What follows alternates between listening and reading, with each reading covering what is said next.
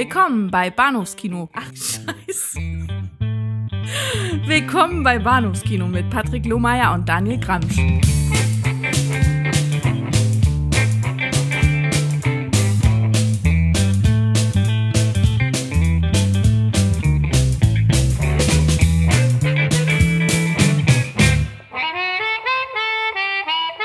Hallo und herzlich willkommen zur Episode 217 des Bahnhofskino Podcast. Ein gelungenes Intro und hier ist der Patrick und hier ist der Daniel und Hallihallo. hier, verdammt. Hier sind wir alle versammelt am Mikro oder sind nur wir beide es oder ich, ich weiß es nicht.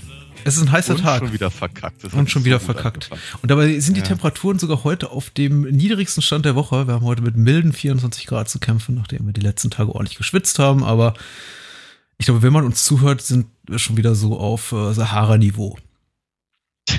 Äh, Sagt zumindest der Wetterbericht. Mal gucken. Ja, und der muss es ja wissen. Ja, äh, über was reden wir denn heute? Allein schon die Titelauswahl war ein bisschen schwierig. Ich habe das, glaube ich, an äh, vier verschiedenen Stellen unter sechs verschiedenen Titeln angekündigt. Letztendlich haben wir uns aber darauf, darauf geeinigt, dass wir über ähm, Filme sprechen, die wir einmal und nie wieder sehen konnten, sehen wollten. Und äh, Ja. Müssen. oder müssen und im weitesten Sinne schließt das eben Filme ein, die wir äh, ablehnen oder nie mehr wiedersehen wollen, einfach weil sie zu eindringlich waren, vielleicht weil wir was Persönliches mit ihnen verbinden, an Erinnerungen, an die wir nicht äh, äh, denken möchten, weil sie qualitativ unterirdisch waren, weil sie, weiß ich nicht, einfach uns in jedweder Form enttäuscht, schockiert oder zu größten Gestört. Kummer Anlass, äh, gestört und größtmöglichen Kummer Anlass gegeben haben. Mhm. Da gibt es so viele Möglichkeiten. Und Mhm. äh, beim Versuch, mich auf den Podcast hier vorzubereiten, ist eben auch die Vielzahl an Möglichkeiten, hat mich gerade unsanft getroffen in, in, in der Form einer Erkenntnis, dass ich mich relativ schwer tue, eigentlich damit Filme überhaupt zu benennen, die ich einmal und nie wiedersehen möchte. Weil ich, weil ich weiß, ob ich über die Filme sprechen möchte. Und dann wiederum auch, Ah. weil es echt äh, zu, zum anderen, aber vielleicht können wir darauf später kommen, es einfach auch relativ wenig Filme, einfach aufgrund meiner, meiner Kinodiät, die ich so lebe, gibt, die ich überhaupt als so furchtbar in jedweder Form irgendwie betrachte, dass ich sie nie mal wiedersehen möchte. Ja. Äh, die vielleicht unmittelbar nach, nach dem Sehen dieses Gefühl auslösen, aber die ich dann eben doch Mhm. nach einem halben Jahr oder Jahr wieder rauskam und denke, ah, komm. Das ist, ich glaube, ich glaube, das, äh, also an der Stelle deckt sich da unsere Erfahrung sehr, äh, sehr, weil ich irgendwie schon äh, auch in meiner kleinen, äh, sehr überschaubaren Liste, die ich mir zusammengebastelt habe, etliche Titel habe, bei denen ich sage, irgendwie, boah, ey, nee, das brauche ich echt nicht nochmal. Aber ich habe sie zum Beispiel in meiner, in meiner DVD-Sammlung zu stehen. Oder ich denke mir, ah, ne, ach, ir- irgendwann müsste man doch einfach doch nochmal gucken. Oder es ist natürlich auch einfach wie der, wie der alte Indianerspruch, ähm, äh, dass man halt nie in den gleichen Fluss zweimal äh, treten kann. Und etwas, was ich halt irgendwann früher mal ganz, ganz schrecklich fand, mag ich halt zu einem anderen Zeitpunkt deutlich besser finden. Ähm, oder gerade im, so, im Fall von so traumatischen Sachen, manchmal muss man sich einfach aus seinen Ängsten stellen. Was wäre denn sowas Traumatisches zum Beispiel? Oh, traumatisch. Oder, oder wollen wir lieber was mit was Leichtem anfangen? So Nein, nein, nein, nein. Fangen, fangen wir gleich mit dem, dem traumatischsten an. Einfach deswegen, weil ich es überhaupt nicht richtig benennen kann. Ähm, ich habe nämlich ehrlicherweise keine Ahnung, wie dieser Film heißt. Und ich glaube beinahe, dass ich diese Geschichte auch schon mal irgendwann erzählt habe. Äh, vermutlich in einer unserer Nostalgie-Folgen. Bin mir relativ sicher, dass ich das schon mal erwähnt habe. Aber ich habe als Kind einen vermutlich russischen oder tschechischen Hm? also auf jeden Fall irgendwie ostblockischen, blöckischen äh, Film gesehen im äh, damaligen DDR-Kinderprogramm. Es muss also irgendwas, irgendwas um Sonntagnachmittag gewesen sein. Ähm, ich kann mich deswegen daran erinnern, weil ich wollte diesen Film ganz dringend sehen und, und, und auch wei- weiter gucken. Und äh, in, was weiß ich, keine Ahnung, ARD und ZDF lief gerade, was weiß ich, Löwenzahn oder sonst irgendwas Mhm. anderes. Und mein Bruder wollte das sich angucken. Und wir haben äh, halt in- in- hin und her diskutiert, äh, was da nun gesehen wurde, war eben die Zeit ein bisschen, bisschen überschritten, also so, sich so überschnitt, meine ich. Jedenfalls guckten wir also diesen, diesen, diesen russisch-tschechischen, wie auch immer gearteten äh, Film, einen Science-Fiction-Film für Kinder vermeintlich, ähm, über, über ein paar, ein paar Kinder, die einen offenkundig einen Außerirdischen finden, der aber die Form einer kleinen Puppe annimmt. Mhm. Sah ein bisschen aus wie ein sehr, sehr plattgedrücktes Alien oder irgendwas was äh, Elefantenartiges, aber im, humanoid. Und es war, hatte irgendwie eine ganz komische kackbraune Farbe und war eine ganz hässliche Puppe. Und die, sind, die Kinder sind also permanent mit dieser Puppe durch die Gegend gerannt und äh, in entscheidenden Momenten, die mir heute nicht mehr klar sind, wird diese Puppe riesengroß und lebensecht und bewegt sich dann. Das hat ein Typ im Kostüm. Und das Vieh war so, so unglaublich grottenabartig hässlich, dass ich äh, überhaupt nicht genau wusste, was dieser Film eigentlich von mir, von mir wollte und wo das, wo das sich alles hinbewegt. Ich wollte es aber gerne, wollte es aber gerne rausfinden.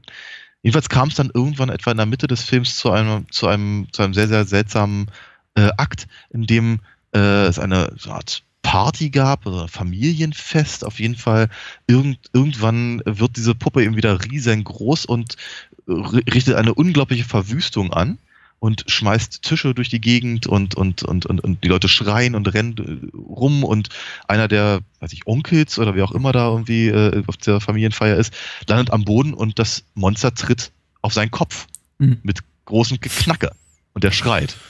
Das war der Moment, wo mein, mein Bruder dann äh, den Sender wechselte. Und äh, weil ich also natürlich, ich habe das überhaupt nicht ausgehalten. Es war ganz, ganz, ganz, ganz schrecklich. War absolute, absolute Horrorszene, bei der ich auch heute nicht mehr weiß, ob das irgendwie lustig gemeint war oder was auch immer das sollte. Ich habe diesen Film halt nicht zu Ende geguckt. Ich weiß nicht, wie der heißt. Hm. Ich weiß nur, dass der mich halt echt in den Grundmauern erschüttert hat, lange bevor Freddy Krueger oder sonst wer durch, äh, durch die Videotheken geisterte.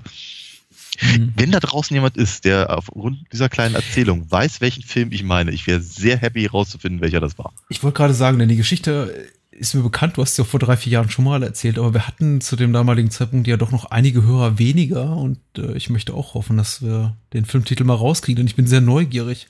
Komischerweise, ähm, und damit bleiben wir gleich beim Thema im doppelten Sinne, denn auch ich werde was erzählen, was ich schon mal erzählt habe in so solcher oder so ähnlicher Form, aber das ist, glaube ich, auch Jahre her. Und es hat auch was mit, mit Puppen zu tun. Habe ich eben auch eine ähnliche Erfahrung gemacht mit diesem relativ frühen Roland Emmerich-Film namens Joey, der hieß ja, im US-amerikanischen Markt Making Contact und war eben ein E.T.-Verschnitt im weitesten Sinne, nämlich es ging auch um Jungen, der seinen Vater verloren hatte, weil er alleinerziehende Mutter lebte und Kontakt aufnimmt, Making Contact, haha, eben zu seinem Vater, mit ihm telefoniert über dieses rotglühende Telefon und ich denke mal, viele unserer Hörer werden das auch kennen.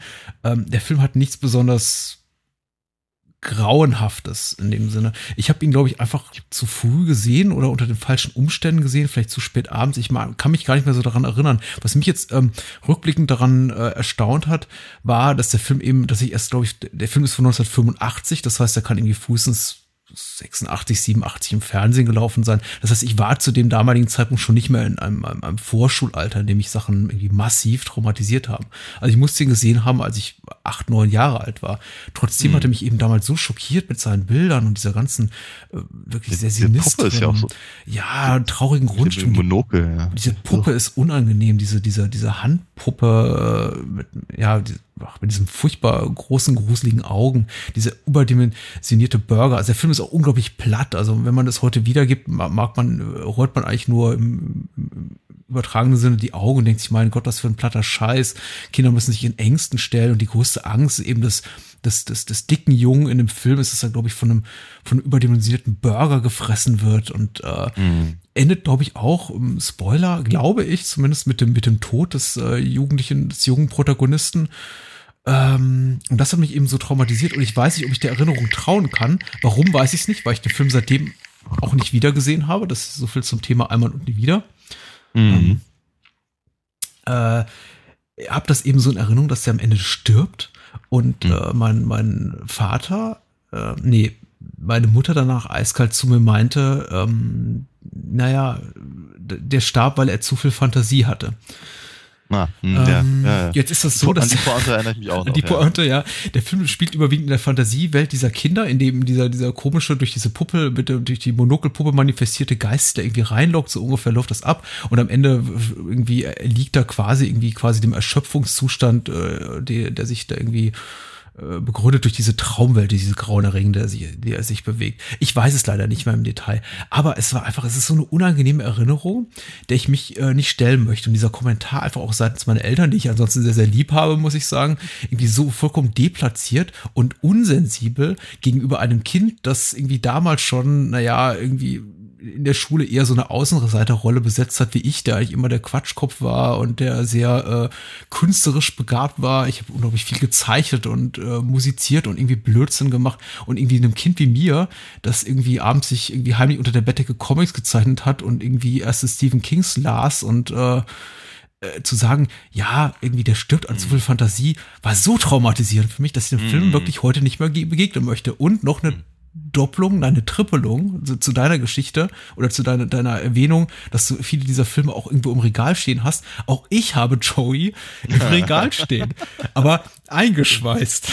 Ah, okay. Ähm, lässt die, du lässt die Puppe nicht raus. Nee, ich glaube, ich, würd, ich würde mich dem Film noch mal stellen, aber ich möchte ja. mich der Erinnerung nicht stellen, weil die war Kann einfach, ich, die ist nicht gut. Die ist nicht gut. Kann ich durchaus verstehen.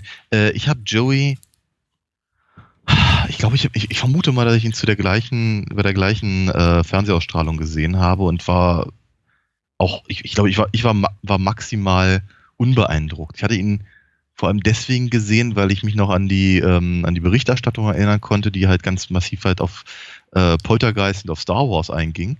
Wenn Poltergeist durch die Story und durch die Puppe vermutlich. Mhm. Und, äh, und Star Wars war halt näher, dass das, das Merchandising von Star Wars halt in dem Film omnipräsent ist. Ja, klar. Irgendwann fliegt ja auch der, der rasende Falke durch die Gegend und, und ein TIE Fighter, wenn ich mich nicht irre. Ähm, und äh, ja, das, hat, ich hatte das gesehen, fand es nicht so ganz so doll. Ich hatte ihn dann Jahre später nochmal geguckt, und zwar genau wiederum aus diesem Grunde, als, äh, als ja die Star Wars-Manie bei uns so Ende der 90er ähm, äh, so, so um sich schlug und ich war ich war tatsächlich wieder genauso wenig beeindruckt, ähm, so dass ich mich an, an, die Plotpunkte, die du erwähnt hast, gerade auch immer nur dann erwähn, äh, erinnere, wenn du sie erwähnst. von, von, alleine könnte ich das überhaupt nicht so sagen. Hm. Ich glaube, es ist auch kein guter Film. Es ist einer, einer, einer, einer dieser zahlreichen Titel, die auch irgendwie in den frühen, mittleren 80ern erschienen, die sich so eindeutig auch an amerikanischen Markt anbiederten. Ja, ja. Das hat ja zum Beispiel auch die unendliche Geschichte. Irgendwie einfach deutsche Produktion mit amerikanischen Darstellern, die eben auf international oder amerikanisch starten. Ja, aber das, das, das, das ist natürlich auch einfach mal Roland Emmerichs Mission Statement. Ja, das ist klar. Ja. Hm. Was, was, was, was, was, was lässt uns denn noch sonst so in, in, in schwere Demut, Trauer oder Ärger verfallen an Filmen? Na, dann mache ich doch einfach mal glatt, glatt, glatt weiter und nehme ein, weiteren, ein weiteres Stichwort von dir auf und sage Puppe. Hm? Ähm, ein Film, den ich, glaube ich, deutlich häufiger gesehen habe als einmal, aber ähm, äh, die zwei, drei Mal, die ich gesehen habe, sind halt auch so lange her, dass es nicht mehr wahr ist. Steht auch im Regal. Äh, muss ich halt so, äh, sobald eben auch nicht mehr haben. Äh, geht um Puppen, ist Meet the Feebles. Oh ja. ja äh, ein, äh, Peter Jacksons, ich glaube, dritter Film. Dritter oder vierter Film. Ähm, ich glaube tatsächlich also, früher. Ich glaube, er hat den vor Braindead gemacht, ne? Also ich, ich sie hatten, glaube ich, damals mit Braindead auch geworben. Wie hm. der, der, der, also, also auf jeden Fall äh, Egal. irgendwann nach Bad Taste, mhm. so, ne? das, das auf jeden Fall. Das auf jeden Fall, ja. ja ähm, und ähm, ich hatte also ein, ein Film, der irgendwie auf dem Papier eigentlich genau mein Fall sein müsste. Ja, ich meine, ich liebe die Muppets, ja, und, äh, und ich mag Peter Jacksons Humor, zumindest halt der, der, der frühen, seiner, seiner, seiner frühen Filme. Ich, ich, ich mag Bad Taste, ich, ich, ich liebe Braindead, ich mag auch die Frighteners und, aber Meet the Feebles, ich weiß nicht, keine Ahnung. Diese, ich meine, diese, diese, diese, Idee, wir nehmen, wir nehmen im Prinzip Muppet-ähnliche Figuren und zeigen mal die, die, die dunkle Seite des, des, des, des Showbiz und das eben auf, auf, auf äh, satirische Art und Weise.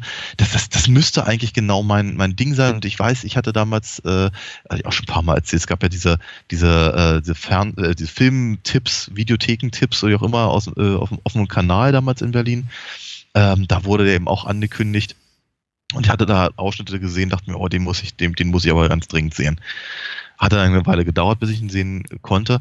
Aber äh, der Film ist, ähm,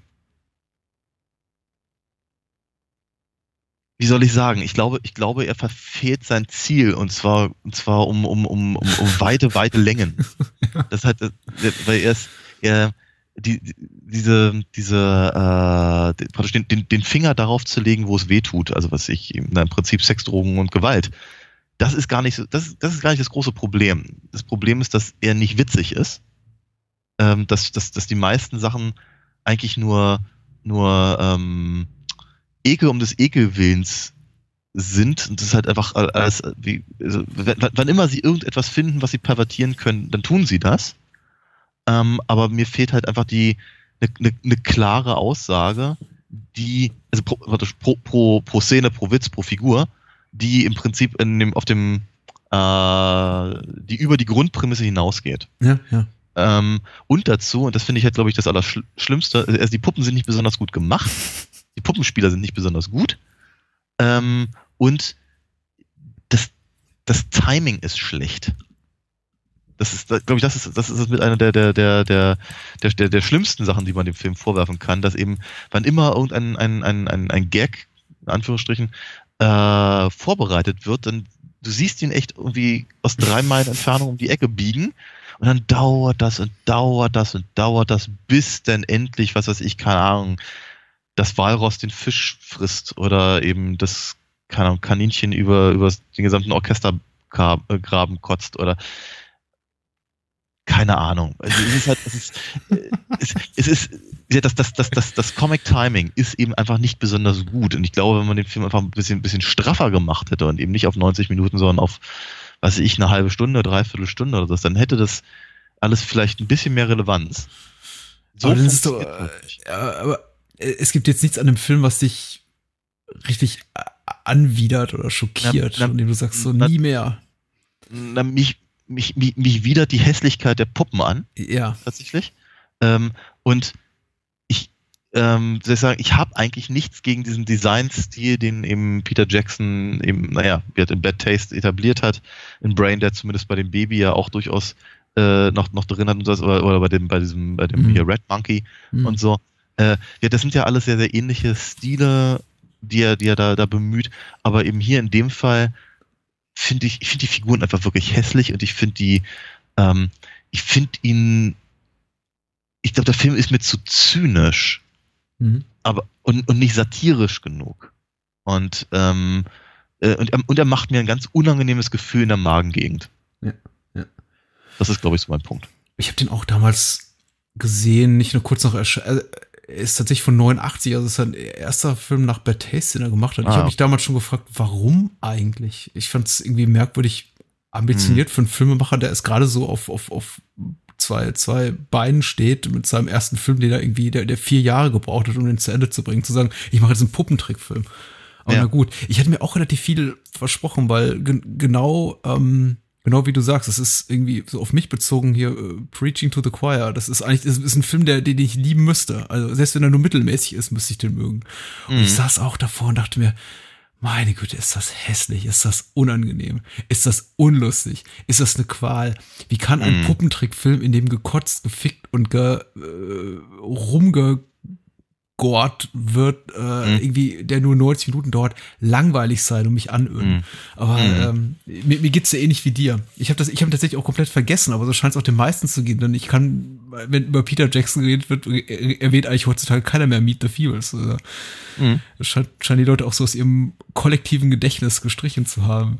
Ja. Ähm, aber es ist eine gute Erwähnung, tatsächlich. Echt ein hässlicher Film ich habe gar nicht so viele hässliche Filme äh, auf, auf der Liste. Ich weiß gar nicht, ähm, da, da begegnet es mir relativ häufig. Ich möchte sagen, wirklich so ein, einmal im Monat im Durchschnitt, dass ich einen Film sehe, von dem ich denke, meine Güte, was, was für ein beschissener Film, was für ein furchtbar hässlicher Film. Und sei es irgendwie nur aufgrund seiner seine Ästhetik, dieses, die, die, die, das, das digitale Kino irgendwie so die letzten 10, 15 Jahre macht viele Filme auch unglaublich hässlich. Ich habe irgendwie wirklich mm. ein Problem manchmal gegen diese, diese Glattheit, die irgendwie so das digitale, gerade digitales ähm, Low-Budget-Kino mit sich bringt, wo man dann wirklich das Gefühl hat, die Dinger werden, wurden mit einer, mit einer Consumer-Kamera gefilmt. Und das sind auch mm. immer so Filme, von denen ich denke, egal wie gut die sind, darstellerisch, handwerklich, irgendwie, auf, sagen wir, auf Plot-Ebene, auf Skript-Ebene, auf Beleuchtungsebene, wie auch immer, die sind so hässlich, ich möchte die einfach nicht mehr sehen, weil, mm. sie mich irgendwie auf so ein Allein auf so, ja. auf so einem ästhetischen Level total abschrecken. Aber mhm. ähm, was wollte ich jetzt sagen? Wie finde ich den Übergang? Ästhetisch total hässlich und auch total, auch, auch inhaltlich total hässlich ist, ähm, ist ein Michael Haneke-Film. Und ich muss Haneke ah. erwähnen, weil ich Haneke ist einfach so ein, Haneke ist ein furchtbarer Filmemacher.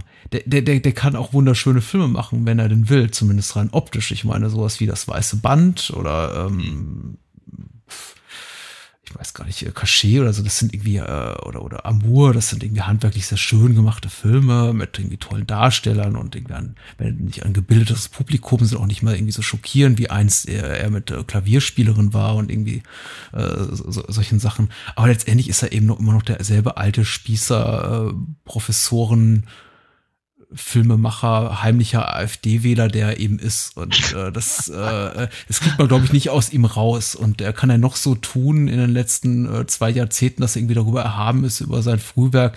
Er wird es irgendwie nicht so los. Es klebt ihm wie irgendwie, wie, wie, wie, weiß nicht, Dreck irgendwie an, an den Fußhacken. Und die meisten Menschen, wenn sie so an, an unangenehme Haneke-Filme oder unangenehme Filme im generell denken, die sagen eigentlich Funny Games. Mm. Ähm, und ich finde Funny Games ziemlich furchtbar.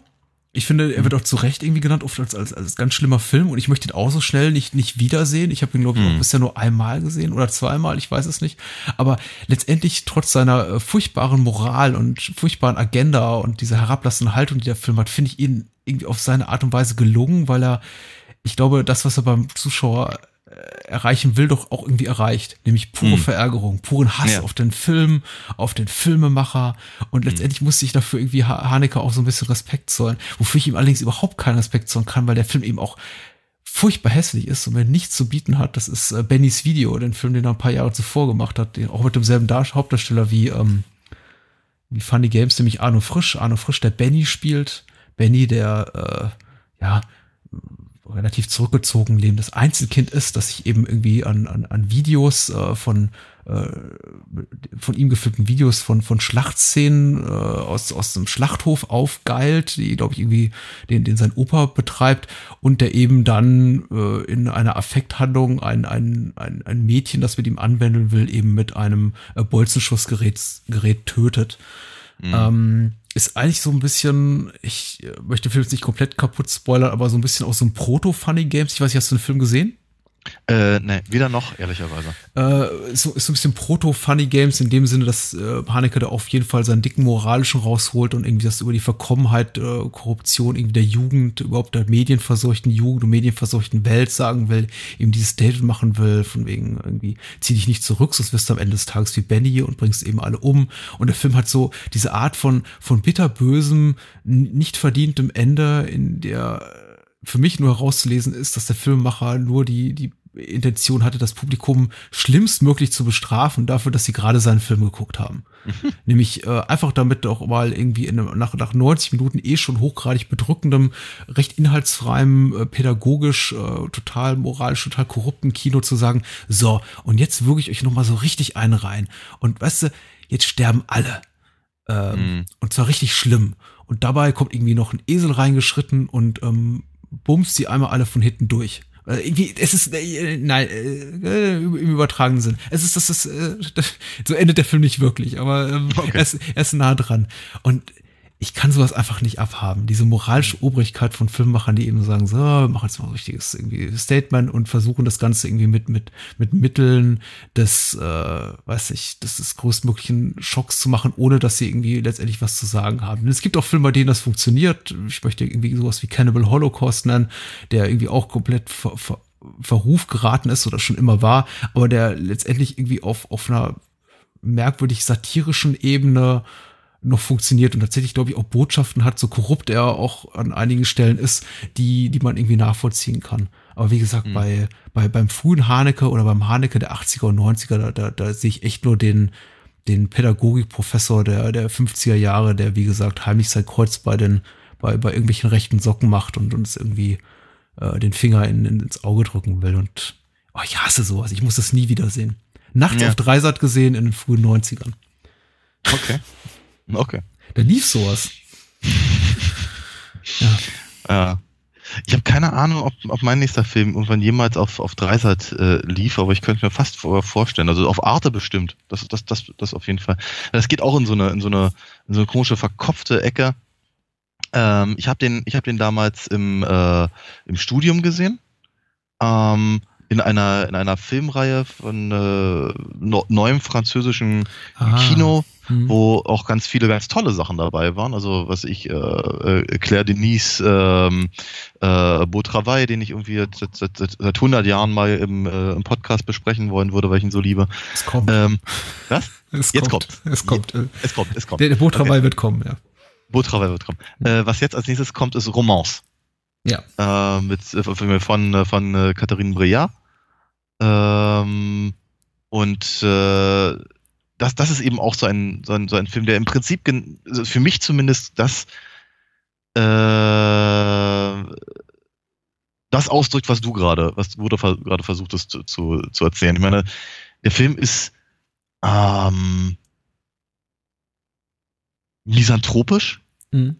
Äh, und zwar, und zwar in, in, in alle Richtungen. Also wirklich so, ne, Männlein wie Weiblein. Nie, niemand mag niemanden und das Publikum mag ebenfalls niemanden und ich glaube, der Film mag das Publikum nicht. Hm. Ähm, und äh, das, das, das Einzige, was den, was ihn äh, aus meiner Sicht zumindest irgendwann mal erwähnenswert gemacht hat, ist eben die, äh, die, äh, die, die, die Sexszene mit Rocco Sifredi. Weil sie ist da. Ja. Und das, so halt, ne? Dachte, okay, gut, haben wir, haben wir das auch mal gesehen. Ja? nichts, also aber auch gar nichts, was man nicht irgendwie äh, äh tausendfach ähm, in, in jeder x-beliebigen Videothek äh, sehen kann, aber wenn es eben äh, in einem, im großen Kino äh, läuft, ist was anderes. Was weiß ich, keine Ahnung. Aber wir letztendlich ähm, ja, letztendlich dann das, das Publikum eben mit, äh, mit, mit einer mit, mit, mit einer großen Explosion halt rauszulassen und eben so einer, so einer, so einer, so einer, so einer merkwürdigen alles scheiße deine Ellie äh, äh, Mentalität am, am Ende. Ah, nee. Mhm. Bra brauch, brauch, brauchte ich damals nicht, brauche ich heute nicht. Ja?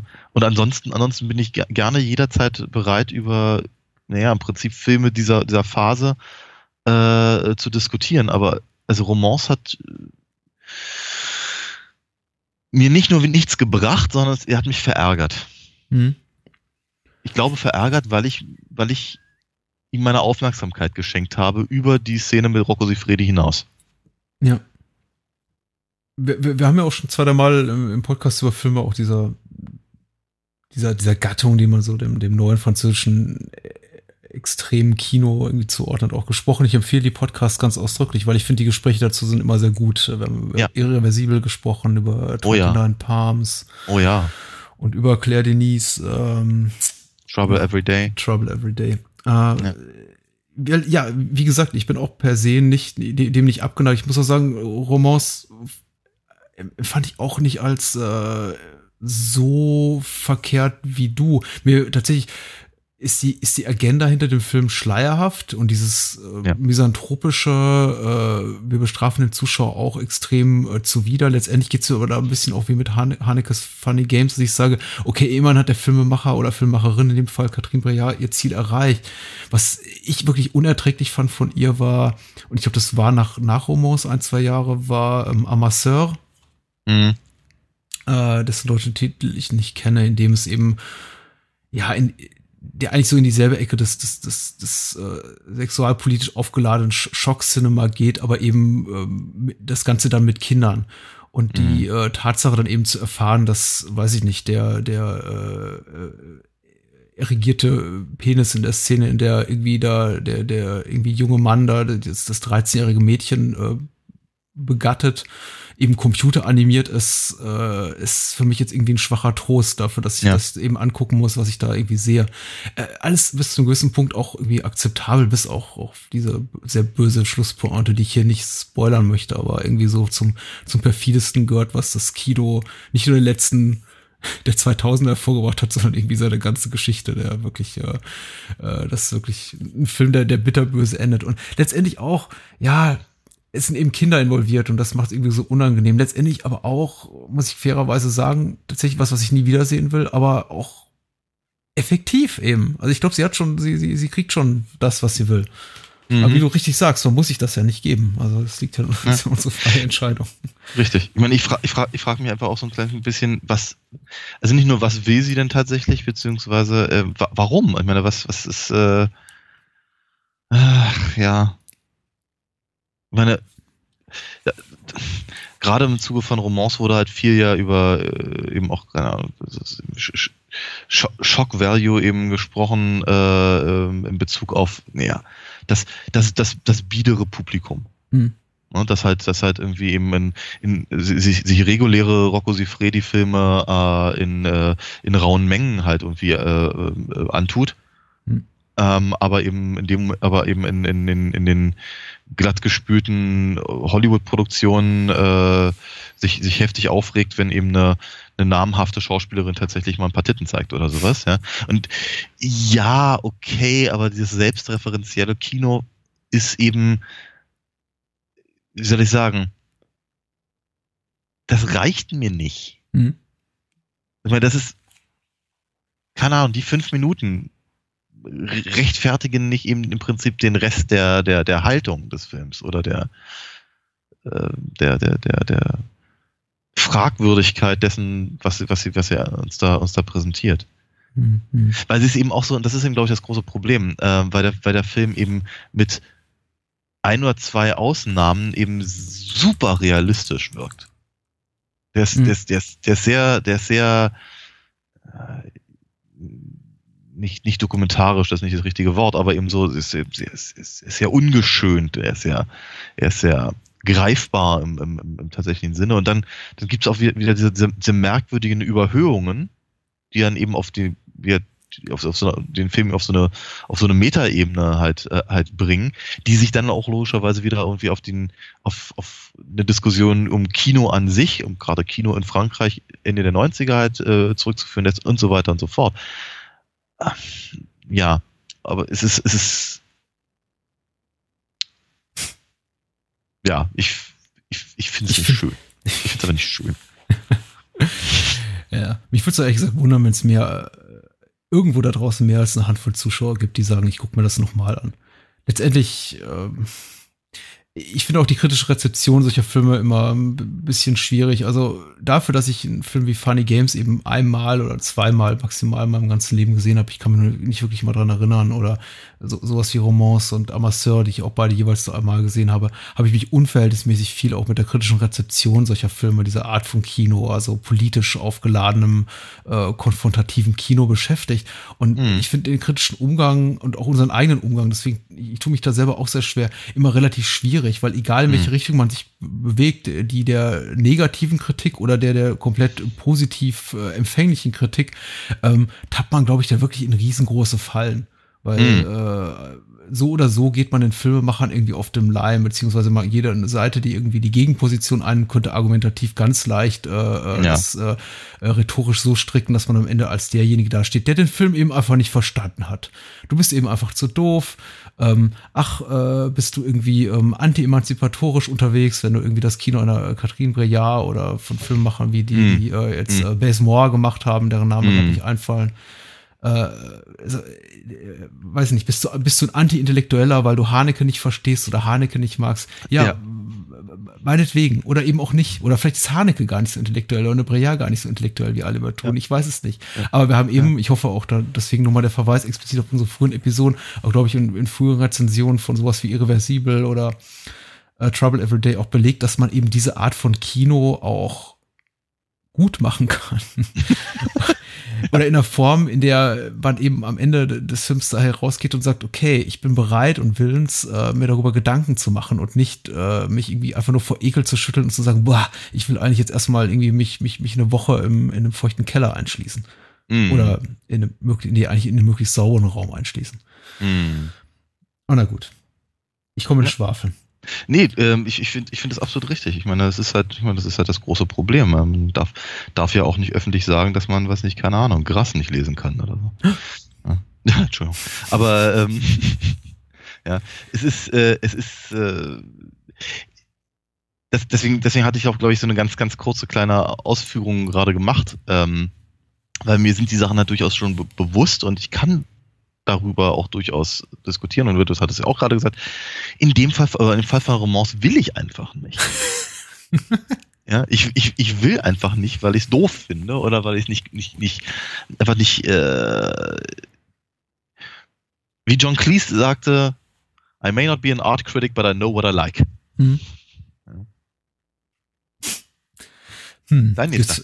Gibt es vielleicht mal einen Film, bei dem wir uns uneinig sind? Ich werfe mal was rein, bei dem wir uns möglicherweise uneinig sind. Ich weiß es aber nicht. Gib, gib es geht alles. um, äh, äh, weil du eine größere Affinität und Liebe hast zu Comics und ich glaube generell einfach da auch, ich, ich meine, ich bin mehr so im Bereich des Independent Comics unterwegs, was so meinen persönlichen Geschmack betrifft. Ich lese eben ja. lieber, weiß ich nicht, ähm, Crumb Baggy und Daniel Klaus, als dass ich jetzt äh, äh, Stan Lee lese lese. Wie liest man denn Stan Lee? Keine Ahnung. Ich weiß nicht, ähm, aber ich glaube, ich glaube, man kann ihn, also, so wie er unterwegs ist, kann man ihn bestimmt mieten. ja, weiter. Äh, ich mag, ich, äh, ich verabscheue abgrundtief. Äh, ich, ich mag's. Aus, aus tiefstem Grunde meines Herzens lehne ich die Art von Kino ab, also die Filme ab, die beruhen auf Werken von Mark Miller, zumindest die, die ich oh, gesehen ja. habe. Ich finde die absolut schlimm. Und es gibt mhm. da weniger schlimme Beispiele. Es gibt Beispiele, die sind sehr schlimm und es gibt Beispiele, die sind abgrundtief schlimm, die ich absolut mhm. unerträglich finde. Ich glaube, so noch so am, am positivst gefärbten, positivst gefärbten Ende des Spe Qualitätsspektrums und selbst den finde ich nicht gut. Es liegt, liegt Wanted aber vielleicht hat er ja. auch einfach Wanted die, die, die Gnade der frühen Geburt und einfach auch die Tatsache, dass er. Nee, genau. Äh, hm? Wanted, Wanted hat die Gnade, mit dem Comic nichts zu tun zu haben. Und äh, die Gnade einer wirklich relativ guten Besetzung, äh, ja. irgendwie auch noch in der Hand eines, eines relativ, finde ich zumindest nicht, nicht hochgradig talentierten, aber einigermaßen interessanten Filmemachers und eben mit James McAvoy und Angelina Jolie, wenn auch total, wenn auch null Chemie herrscht, noch einigermaßen gut besetzt. Ja. Aber richtig schlimm wird es ehrlich gesagt, wenn es so in die Ecke geht. Ähm, äh, Kick-Ass. Kick-Ass und äh, Kingsman The Secret Service. Mhm. Weil ich, und ich glaube, was mich da besonders abstößt, ist wiederum dieses, dieses jugendliche Element der Protagonisten, womit ich mhm. einfach ein tierischen Problem habe. Erstmal überhaupt cool dargestellte Gewalt, Gewalt nur irgendwie mm. als als als äh, ästhetisches Mittel, das ja. ein wow, awesome Effekt irgendwie hervorrufen ja. soll, ja, ist problematisch. Ich kann es glaube ich nicht pauschal verurteilen, weil es möglicherweise auch Filme gibt. Wir haben über einige davon gesprochen. Ich glaube, Dread fällt zum Beispiel auch sowas so ein bisschen in die, in die, in die Ecke. So wie The Raid, die, mit, alles Filme, mit denen du auch deine Probleme hast. Äh, ich, ich weniger, ganz im Gegenteil. Aber ich habe tatsächlich ein Problem, wenn ich das, wenn ich das Gefühl habe, es, es, es bietet sich bewusst an ein jugendliches oder zumindest sehr junges Publikum an ja. und äh, mhm. versucht, äh, wir haben, wir haben letztens ich weiß nicht in welchem Kontext, aber irgendwo darüber gesprochen. Ich glaube bei Alien vs. Predator Requiem, wie sehr uns irgendwie diese, diese, diese Edginess, diese betonte, mm. dieses äh, Konfrontative in äh, mainstreamigen Filmen stört. Und das sehe ich eben massiv, nicht eben nur ja. so in, in, in einzelnen Punkten, wie es jetzt bei Requiem der Fall war, wo dann irgendwie Säuglinge getötet werden, einfach damit der Zuschauer sagt, oh mein Gott, oh mein Gott, sondern äh, Filme wie Kick-Ass oder Kick-Ass 2 und, und äh, Kingsman schaffen das über die kompletten 90 bis 120 Minuten ihrer Laufzeit zu, zu, äh, zu überdehnen. Und das mhm. kotzt mich einfach dermaßen an. Mhm. Nichts ist irgendwie keine, jede, jede, jede, jede Handlung in einem Film ist beeinflusst davon, dass von dem Gedanken, dass man äh, jede, jede Konfrontation irgendwie mit Gewalt lösen kann, dass Gewalt irgendwie was Cooles ist, irgendwie zum, mm. weiß ich nicht, was, was irgendwie auch, auch adelt, der, der Gewalt, der, der Gebrauch eben selbiger, dass irgendwie ja. alles so, alles, alles, alles ist hochgradig stilisiert und ästhetisiert, so dass irgendwie überhaupt sowas wie Schmerz überhaupt nicht mehr, mehr, mehr stattfindet. Der Film ja, hat absolute, Wort, ja, ja der, der Film hat überhaupt keinen Respekt mehr vor, vor dem menschlichen Leben. Das ist äh, tatsächlich, ich, ich lehne sowas, wie gesagt, nicht grundsätzlich ab, wenn man den Schmerz spürt und ich das Gefühl habe, da, da ist tatsächlich irgendwie eine Sinnhaftigkeit hinter oder zumindest, und sei es nur derjenige, dass man eben bei meinem Zuschauer einen gewissen Effekt ver, ver, auslösen will im Sinne von äh, Schock. Und es ist irgendwie ein authentischer Schock, ein Schock, der sich irgendwie ein Schockgefühl oder ein Spannungsgefühl oder ein äh, Gefühl des Anwiderseins, dass sich irgendwie der Film verdient hat, dass sich authentisch anfühlt, ist das irgendwie okay. Aber äh, wenn es wirklich nur darum geht, zu zeigen, wie irgendwie möglichst viele Menschen auf mhm. möglichst viele coole Arten und Weise äh, sterben und irgendwie Gewalt nicht mehr, nichts mehr anderes ist als nur ein ästhetischer, ästhetischer Kunstgriff, der mhm. äh, dazu beitragen soll, dass sich irgendwie das jugendliche Publikum High Fives gibt äh, während der Kinovorstellung, äh, ja. dann habe ich ein ja. Problem damit. Ja, äh, und wie ich finde, zu Recht. Weil, also, ich finde, ja, also Mark, Mark Miller ist äh, äh, mit einer der überbewertetsten Comic-Autoren der letzten, na, 15 Jahre, würde ich mal sagen. Ähm, das, mir gingen seine Sachen schon ähm, bei, bei äh, hier Authority auf den Senkel. Hat er ja damals von Warren Ellis übernommen und äh, der, der hat ja, der, der ist ja damals schon echt in die Vollen gegangen, aber bei, bei, bei, bei Miller war eben ja, wie soll ich sagen, das war halt, da, da, da, da konnte, konnte kein, kein Superbösewicht mehr irgendwie eins auf die Gusche bekommen, ohne dass die Faust irgendwie so direkt irgendwie durch den Regen nach draußen prallt. Es ist zum Kotzen. Ich mag das auch gar nicht. Ähm, und es ist eben auch dazu schlecht oder zumindest uninspiriert geschrieben. Wanted ist ein grausam widerwärtiges Comic, das sich selbst auf jedem einzelnen Panel auf die Schulter schlägt, weil er glaubt, äh, weil es glaubt, äh, das, das, das, das, das Watchmen der 2000er zu sein. Und nein, da ist er aber, also meilenweit von entfernt. Ja, da ist irgendwie, äh, keine Ahnung, das Pixie-Heft meiner, meiner Tochter äh, Totte kauft ein oder so, äh, ist, ist da noch näher dran. Echt, also äh, es ist, es ist ganz, es ist wirklich ganz, ganz schrecklich. Äh, was, was ganz hübsch ist an Wanted sind die Covers. Das war's dann auch schon wieder. Das ist, ist nicht mal besonders gut gezeichnet. Na egal. Jedenfalls, äh, das, das Beste, was sie draus haben machen können, war eben ein, ein, ein Film zu machen, der mit dem Comic nichts zu tun hat, aber auch rein gar nichts. Äh, und ähm, wie soll ich sagen, die einzelnen Versatzstücke halt so anzuordnen, dass sie eben nicht ganz so sehr stören. Aber es ist, das macht Wanted im Übrigen nicht zum guten Film. Ähm, genau aus diesem Grunde, weil Wanted kein besonders guter Film ist und weil ich die Comics von Mark Miller schon prinzipiell nicht mag, habe ich ehrlicherweise weder Kingsman noch Kick-Ass gesehen. Ja, und ich habe auch keine Ambitionen, das zu tun. Nee, muss, muss man auch nicht. Und ich weiß ja nicht, warum ich es letztendlich getan habe, denn ich meine, allein das, das Marketing des Films, also Kickers hat schon irgendwie mit dem Fund gewuchtet, dass da eben eine 13-Jährige ist, die ja, ja. Äh, Wörter wie irgendwie Kant, Fuck und Motherfucker in, in, in den Mund nimmt und äh, mhm. dass das dem Film irgendwie eine besondere einmalige Qualität gibt, weil man sowas irgendwie in, in, in, ja. in einer 50 Millionen Dollar Produktion auch nie gesehen hat. Mhm. Und das, ich hätte wissen müssen, dass es mich, mich trifft. Äh, Im negativen Sinne, aber ich ja. habe es mir trotzdem angesehen. Ja. Schieß mal los, was gibt's denn noch so? Ich ja, habe also gar nicht mehr so viel, ehrlich oh, gesagt. Ich, hab, ich, ich, bin, ich bin, ich, ich bin eigentlich ein, so relativ in, in, mir ruhender Mensch. Das ist so, schön, ich nicht so. Ähm, gerade, gerade heute nicht. Ich weiß auch nicht genau, aber heute, heute ist der Wurm drin. Der Wurm. Egal. Ähm, aber sag mal, rein, rein äh, Comic-verfilmungstechnisch hätte ich natürlich da gleich mal äh, einen mitzuziehen, nämlich, äh, aber das weiß ja jeder, der hier mal zugehört hat, Dark Knight Rises.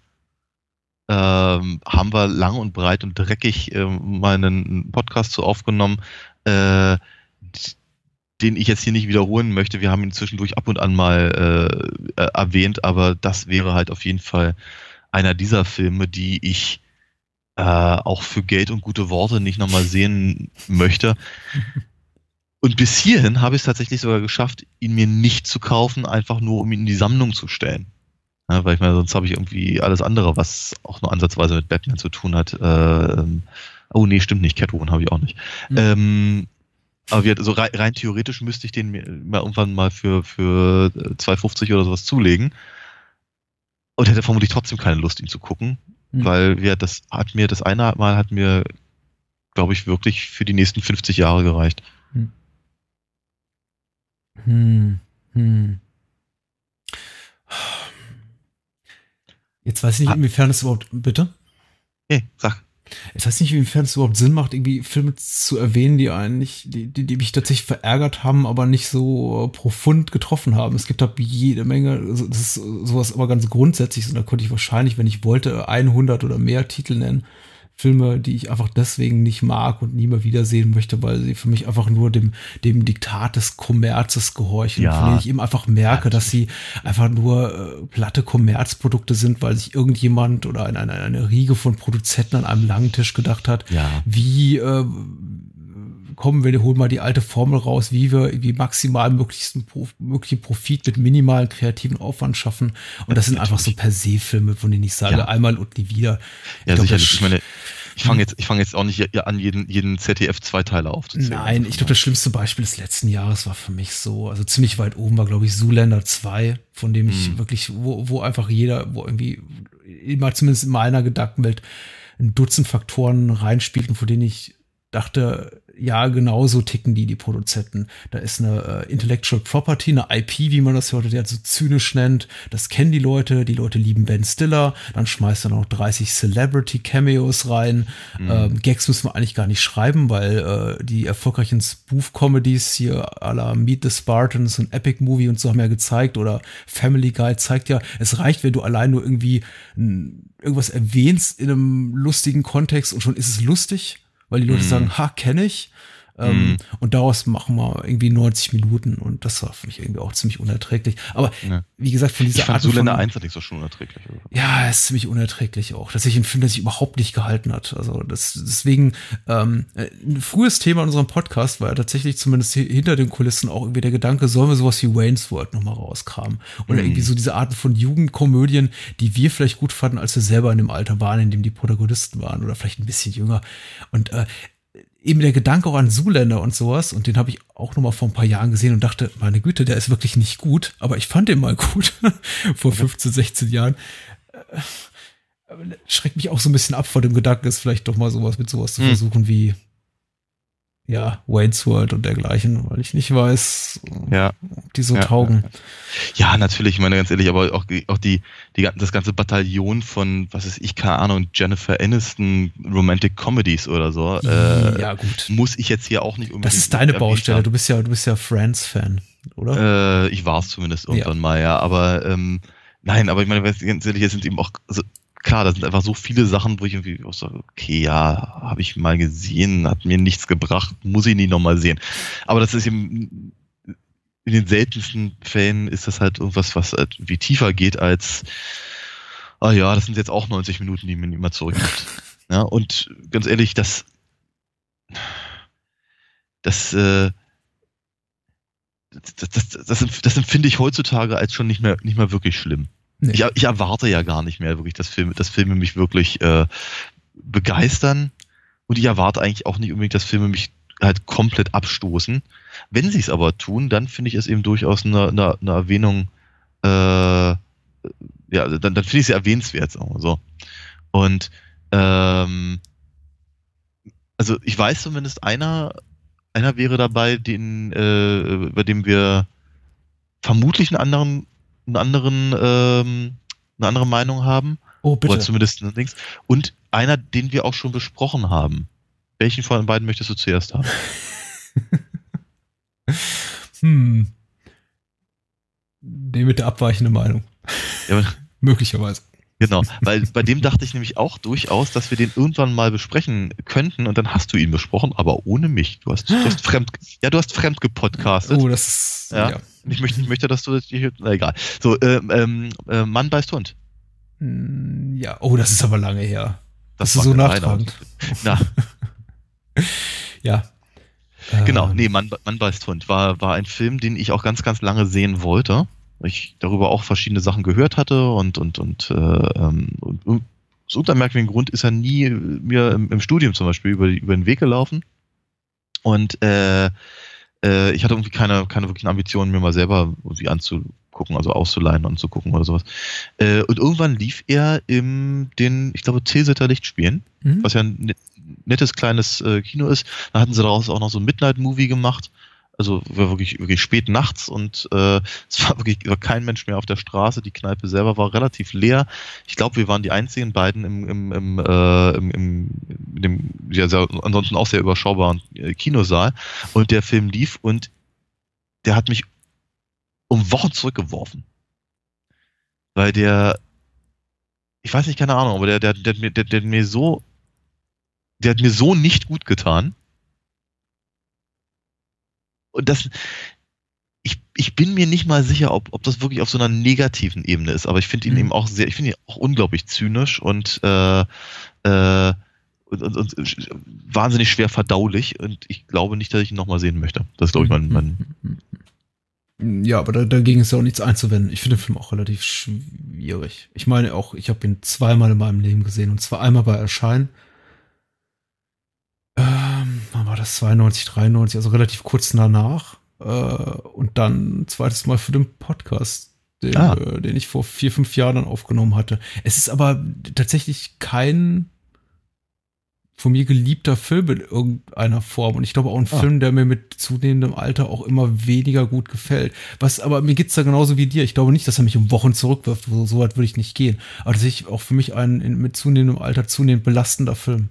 Weil natürlich hm. dieses ganze, äh, die, die, die Möglichkeiten, irgendwie irgendwas wegzulächeln oder wegzuzwinkern und irgendwie auch, auch schneller zu verdauen, mir einfach zunehmend abhanden kommen. Das merke ich eben mhm. auch. Da, da an, an solchen Beispielen wie diesem ganzen Mark Miller-Gerotze und, und so, dass ich eben einfach mit zunehmendem Alter weniger die Möglichkeit habe zu sagen, so mich, mich davon emotional zu distanzieren. Dass mir zum mhm. Beispiel Sachen, wenn es irgendwie um um, um, um Gewalt gegen Kinder geht oder irgendwelche Sachen, ja. die für mich sehr, sehr nah an der Realität sind, wie es jetzt zum Beispiel ein, ein, ein, ein Man Bites Dog ist, aber wie es jetzt zum Beispiel, oh, ich meine, da gibt es auch noch andere Titel. Bei, bei, bei Gewalt gegen, gegen Kinder, äh, ähm, ein Titel ist wie, äh, wie heißt denn der schöne Scarlett Johansson-Film, der vor ein paar Jahren rauskam. Äh, wie auch Keine immer, Ahnung. da stirbt hm. ein Baby. Okay. Äh, und ich kann sowas einfach wenig, weniger gut abhaben. Das ist äh, insofern für mich zumindest irgendwie nachvollziehbar, wenn ich auch sagen muss, bei, bei, bei Man Bites Dog, ich sehe da irgendwie durchaus äh, noch einiges, was ich irgendwie als sehenswert betrachte, weil er eben gerade mit seinem Thema da von wegen Medienkritik und äh, ja, und so weiter natürlich auch ja, relativ progressiv war zur damaligen Zeit. Ja, natürlich. Und, und vermutlich auch durchaus nicht ganz unwesentlich, auch gerade ähm, in, in Bezug auf genau das, was du gerade beschrieben hast, äh, weil natürlich schon kam im, im Zuge dieser, ja, der, der, der Tarantino-Manie. Ja, ja, in dem, in dem, ne? in dem Kontext wurde der auch beworben damals, ja, zumindest hierzulande, was ja richtig. absurd ist. Äh, ja, in gewisser Weise schon, aber er, er übt ja auch nicht ganz äh, unwesentliche Kritik an genau so, so etwas. Hm. Ähm, und oder an, an sowas wie eben, was ich, keine Ahnung, äh, Natural Born Killers und so. Ne? Hm. Ähm, von daher, ich, ich, ich, halt, ich halte den Film nicht, nicht mal für schlecht und ich halte ihn auch nicht für, für unwesentlich oder irrelevant. Ähm, ich, hat mir eben nur einfach wirklich auf, auf auf Wochen ein unangenehmes Gefühl gegeben. Und das ist, ich meine, das ist eine Leistung. Ja, dass, dass, dass, dass ein Film länger bei mir bleibt als zwei, drei Tage, ist, ähm, ja, wie gesagt, aber normalerweise mag ich es oder ziehe ich es vor, wenn, wenn, wenn das auf einer positiven Ebene äh, passiert und nicht auf der da. Hm. Brauche ich, brauch ich halt nicht nochmal. Auch, auch wenn ich auch ganz ehrlich bei dem auch sage, vielleicht sollte ich mich nochmal rantrauen. Hm, hm. Es gibt tatsächlich, äh, der Filmtitel, auf den ich vorher nicht kam, ist uh, Under the Skin, uh, der wahrscheinlich einer der besten Filme ist der letzten Jahre. Als ich nur mir noch die Mühe machte, in, in, in grauer Vorzeit Jahresbestenlisten zu schreiben, auch im Blog und tatsächlich mir da irgendwie ein paar tausend Wörter rausquetschte zu, zu meinem mein Liebling des Jahres, habe ich, glaube ich, Under the Skin sogar irgendwie als besten Film des Jahres benannt vor drei oder vier Jahren, der, der, der großartig ist. Darüber, darüber wollte ich eben auch noch ganz gerne sprechen. Es gibt eben auch Filme, die ich äh, ganz famos finde, von denen ich hm. trotzdem aber sage, ich möchte die eigentlich nie mehr wiedersehen. Weil sie ja. mich irgendwie auf eine, auf eine ganz, ganz, äh, weil sie mich, weil sie mich treffen, mir eine Traurigkeit einimpfen und, ne, und, und ein Schockgefühl, was ich eigentlich einfach so schnell nicht wieder brauche. Das sind aber mhm. doch klassisch die Filme, die ich dann auch bei Zeiten, das hatten wir ganz am Anfang erwähnt, auch mal wieder raushole. Und Under the Skin ist jetzt zum Beispiel kein Film, von dem ich behaupten kann, ich habe nur einmal gesehen, ich habe ihn zweimal gesehen. Mhm. Aber äh, das hat mich wirklich Überwindung gekostet, den das zweite Mal zu sehen. Und ja. äh, das war wirklich mehr so aus einem, aus einem, ja, fast schon akademischen Interesse und weil ich dazu eben auch einen Podcast gemacht habe mit einem anderen lieben Daniel äh, heraus. Äh, genauso geht's mir mit, mit Irreversibel und ja. äh, Titeln, von denen ich einfach weiß, die tun mir irgendwie nicht gut, aber sie sind mhm. eben so aus aus, aus künstlerischer Sicht so interessant, ja. Dass ich Ja. mich der Herausforderung stellen möchte, sie noch einmal zu sehen. Und auch mit dem Ja. Vorwissen, sie zu sehen, ganz bewusst, dass da Momente drin sind, die mich zutiefst verstört werden. Ja, also so geht es mir auf jeden Fall mit Irreversibel. Den würde ich zum Beispiel überhaupt nicht in dieser, in dieser, in dieser äh, gleichen Konstellation sehen wollen, Ja. weil, weil er, weil er eben äh, ganz, ganz faszinierend ist. Wenn auch sicherlich nicht schön. Ähm, ein Film, den ich in dem Kontext zum Beispiel auch vor ein paar Jahren ganz spannend fand, den ich aber auch tatsächlich nur einmal und nicht wieder gesehen habe, ist, ist Kill List von einem gehassliebten Regisseur namens Ben Wheatley, der einen sehr, sehr großen Output hat in den letzten Jahren, zuletzt High Rise gemacht hat. Äh, die J.G. Ballard-Verfilmung, ähm, den ich, das war Kill List, war so ein Durchbruchfilm vor ein paar Jahren, der so ein Mix ist irgendwie aus, aus, aus hartem Gangster-Drama und ähm, The Wicker Man, wenn du so Hm. willst Okay. äh, mit Neil Mescal und, glaube ich, Michael Smiley heißen die beiden Männer, die die Hauptrollen spielen. Zwei Profikiller, die sich so durch äh, äh, die, die, die, die piefigsten Käfer maro durchmaroden äh, und dort irgendwie auf ihrem Weg Leute umbringen, um dann irgendwie einem, ach, ich möchte gar nicht zu viel verraten, einem, äh, sehr, sehr obskuren äh, Gestalten auf die Schliche zu kommen und dann festzustellen, dass sich irgendwie hinter dem Auftraggeber doch nicht irgendwie sowas ganz ähm, Unübernatürliches verbirgt. Also ist alles sehr hochgradig merkwürdig und äh, endet auch mit einer Szene, von der, glaube ich, die äh, meisten Menschen, die in dem Film, die, die da nichts anderes warten, als einfach so, so ein Gangster-Drama, was eben schon sehr, sehr hardboiled ist und, und edgy ist, aber eben nicht über irgendwie, sagen wir mal so, die, die, die strikten Grenzen des Genres nicht verletzt, äh, glaube ich, ganz schön schockiert. Und mich hat der Film komplett aus den Socken gehauen. Okay. Ähm, ich habe ich hab, äh, ich hab richtig einen, einen körperlichen Ekel bekommen äh, vor, vor, vor diesem Ende. Nicht, weil es unglaublich explizit ist, das hat man irgendwie woanders auch schon irgendwie schlimmer gesehen, was man da, was man da sieht, sondern einfach, weil es so, ähm, ähm, weil tatsächlich der Film darauf hinarbeitet, ohne dass du dir als Zuschauer dessen so bewusst ist, das unglaublich smart macht und man sich richtig dabei ertappt fühlt in diesem Moment, ich zumindest, indem ich mir dachte so, oh mein Gott, ich hätte das wissen müssen, dass mir der Film dermaßen eine reinsemmelt am Ende. Und das unterscheidet ihn eben von Filmen wie, finde ich, äh, diesen, diesen frühen Hanekes und einfach ein Bestrafungsfilm, von denen ich eben sehr, sehe, ach, das ist rein manipulativ und hat der Filmemacher einfach nur will scho schockieren um des Schockes willen. Bei Killis hatte ich wirklich das Gefühl, das ist ein Film, der hat sich hart erarbeitet, mir am Ende so richtig mit voller Wucht die Faust in die Gusche zu hauen. ähm, und das hat mich so beeindruckt, nachhaltig offenbar, dass ich ihn wirklich bis heute nicht, nicht, nicht wiedersehen will. Und ihn auch nicht wirklich äh, aus vollem Herzen empfehlen kann, wobei ich ihn auch rein, rein technisch sehr, sehr gut finde. Okay. Ja. Sei ja hiermit mal erwähnt. Ich weiß nicht, ob Ja. ich ihn schon mal erwähnt habe. Unser Podcast geht jetzt auch schon ein paar Jährchen, aber Ich kann mich zumindest nicht dran erinnern. ja, wir haben so viele Woran- Intros gemacht. Ja. ja, damals Ja. war's. Genau. Äh, woran ich mich erinnern kann, sind auf jeden Fall zwei Filme, die wir eben auch gemacht haben im, im Podcast und die würde ich einfach ganz gerne mal ganz kurz erwähnen. Vielleicht deswegen, weil ich sie, weil sie, weil sie genau an beiden Enden der bisher äh, beschriebenen Spektren halt sind. Und zwar einmal Calvert Mhm. und das andere ist äh, Tetsuo. Mhm. Ähm, weil Calvert eben einer von diesen, von diesen äh, französische Härtefilme äh, ist, ist belgisch, ne? Naja, aber trotzdem mit dem, ja, aber im, im, im, im Fahrwasser zumindest äh, schwimmt.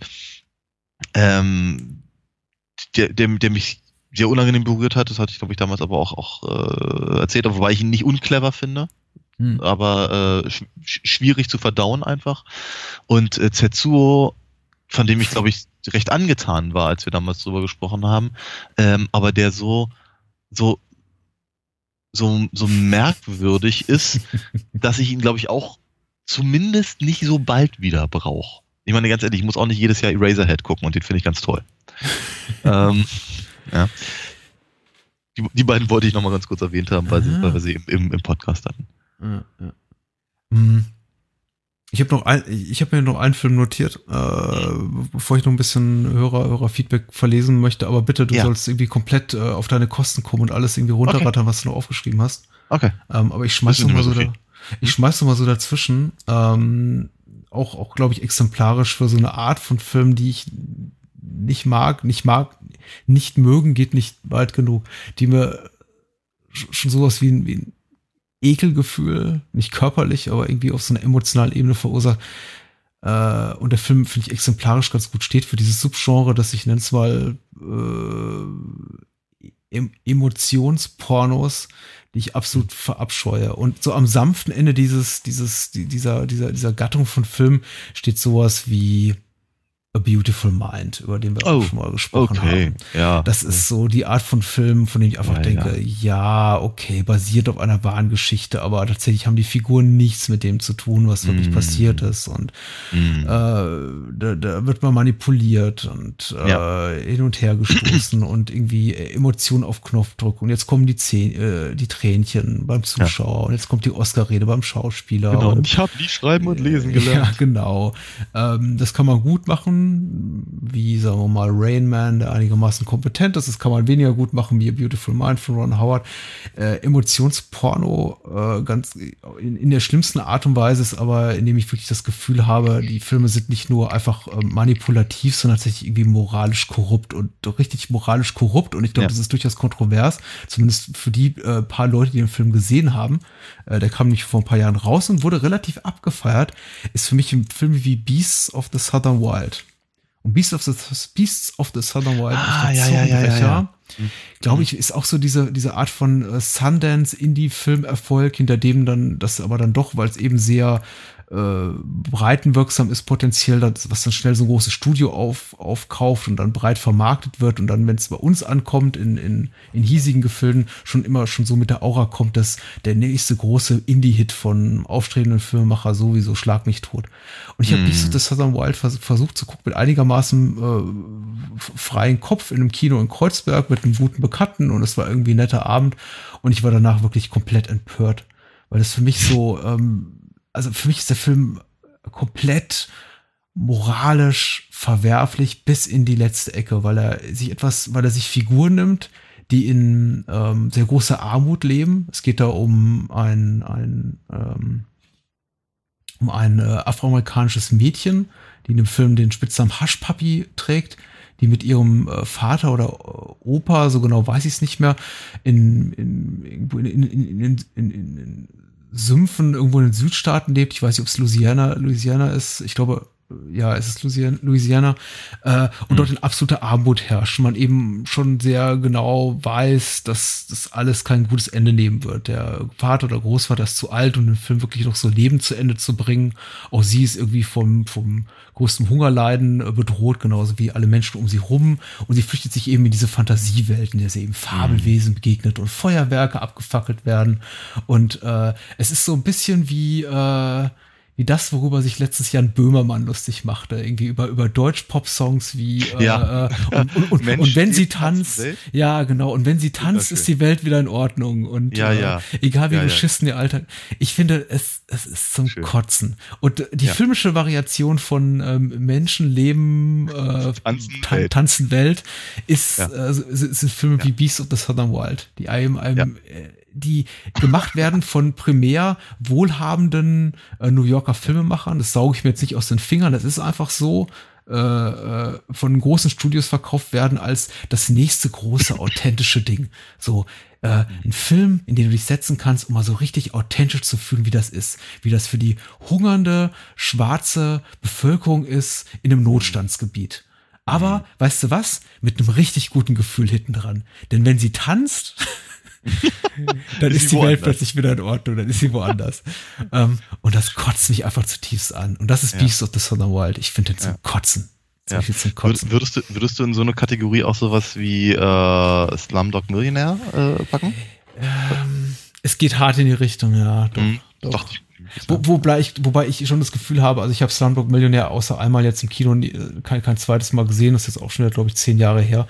Ich ja. das Gefühl habe, dass er doch die, die, die, die, die äh, Armut in den Slums von, ist es Neu-Delhi, wo der Film spielt? Mir ist so, als ob, oder, noch, oder, oder Mumbai.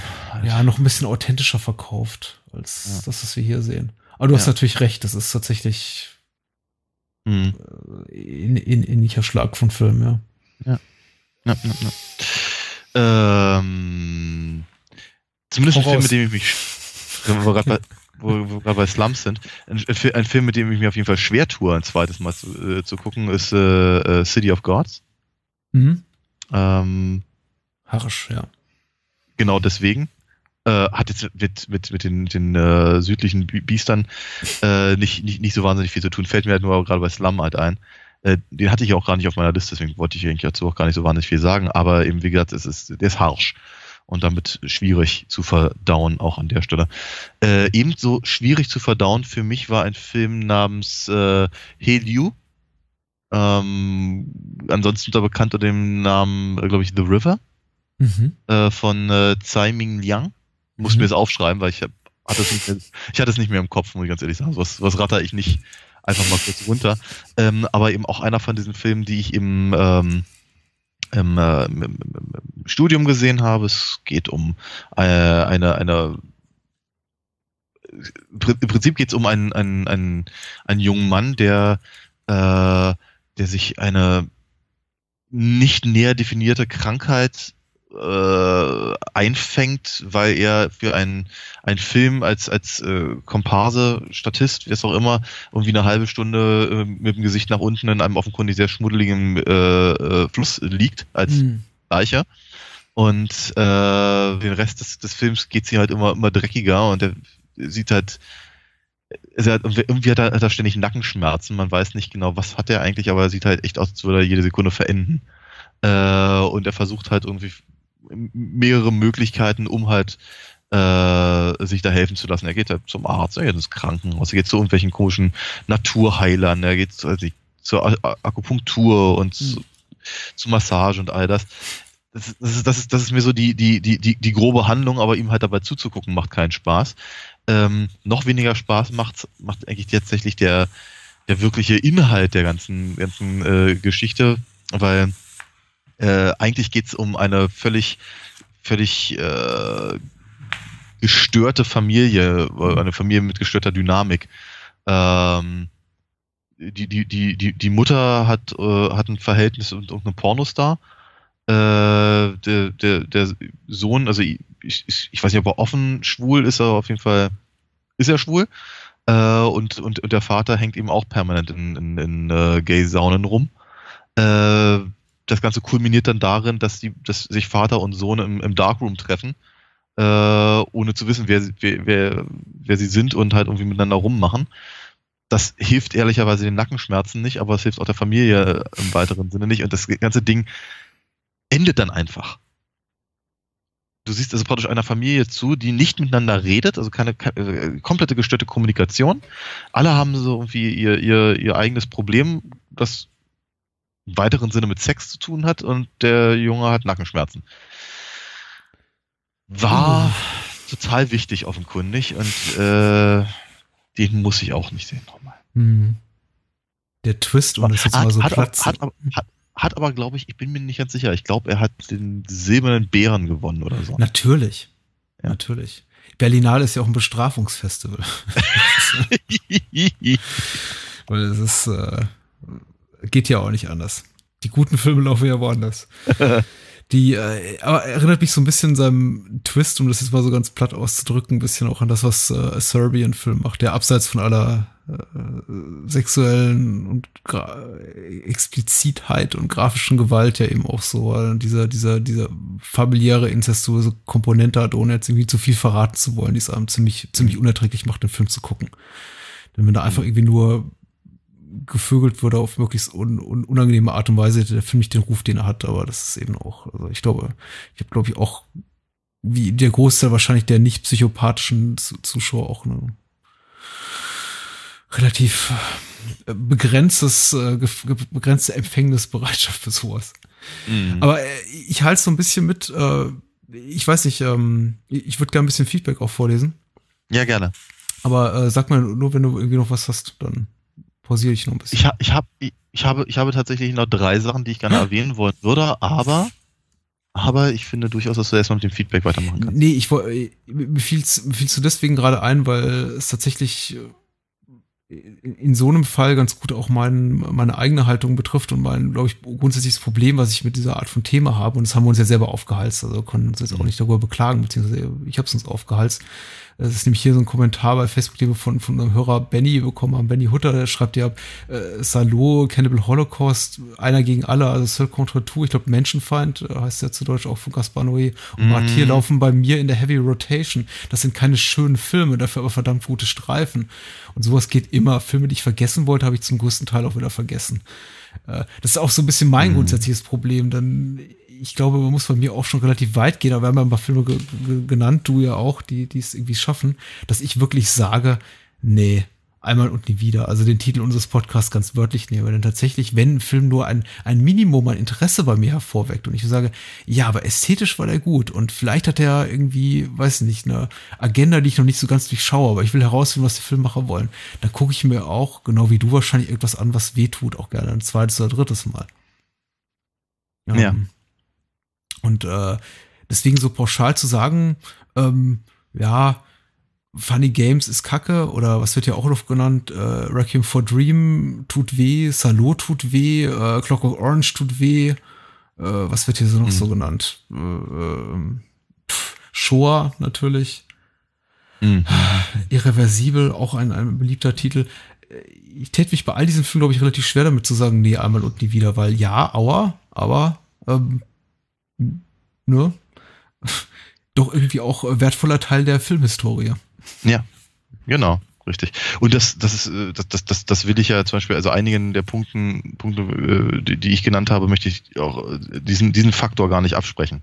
Hm. Ähm, äh, ich, und ich kann das, ich kann das aber prinzipiell verstehen. Also äh, jetzt mal ganz abgesehen davon, dass ich halt Clockwork Orange zum Beispiel ganz, ganz toll finde. Ja.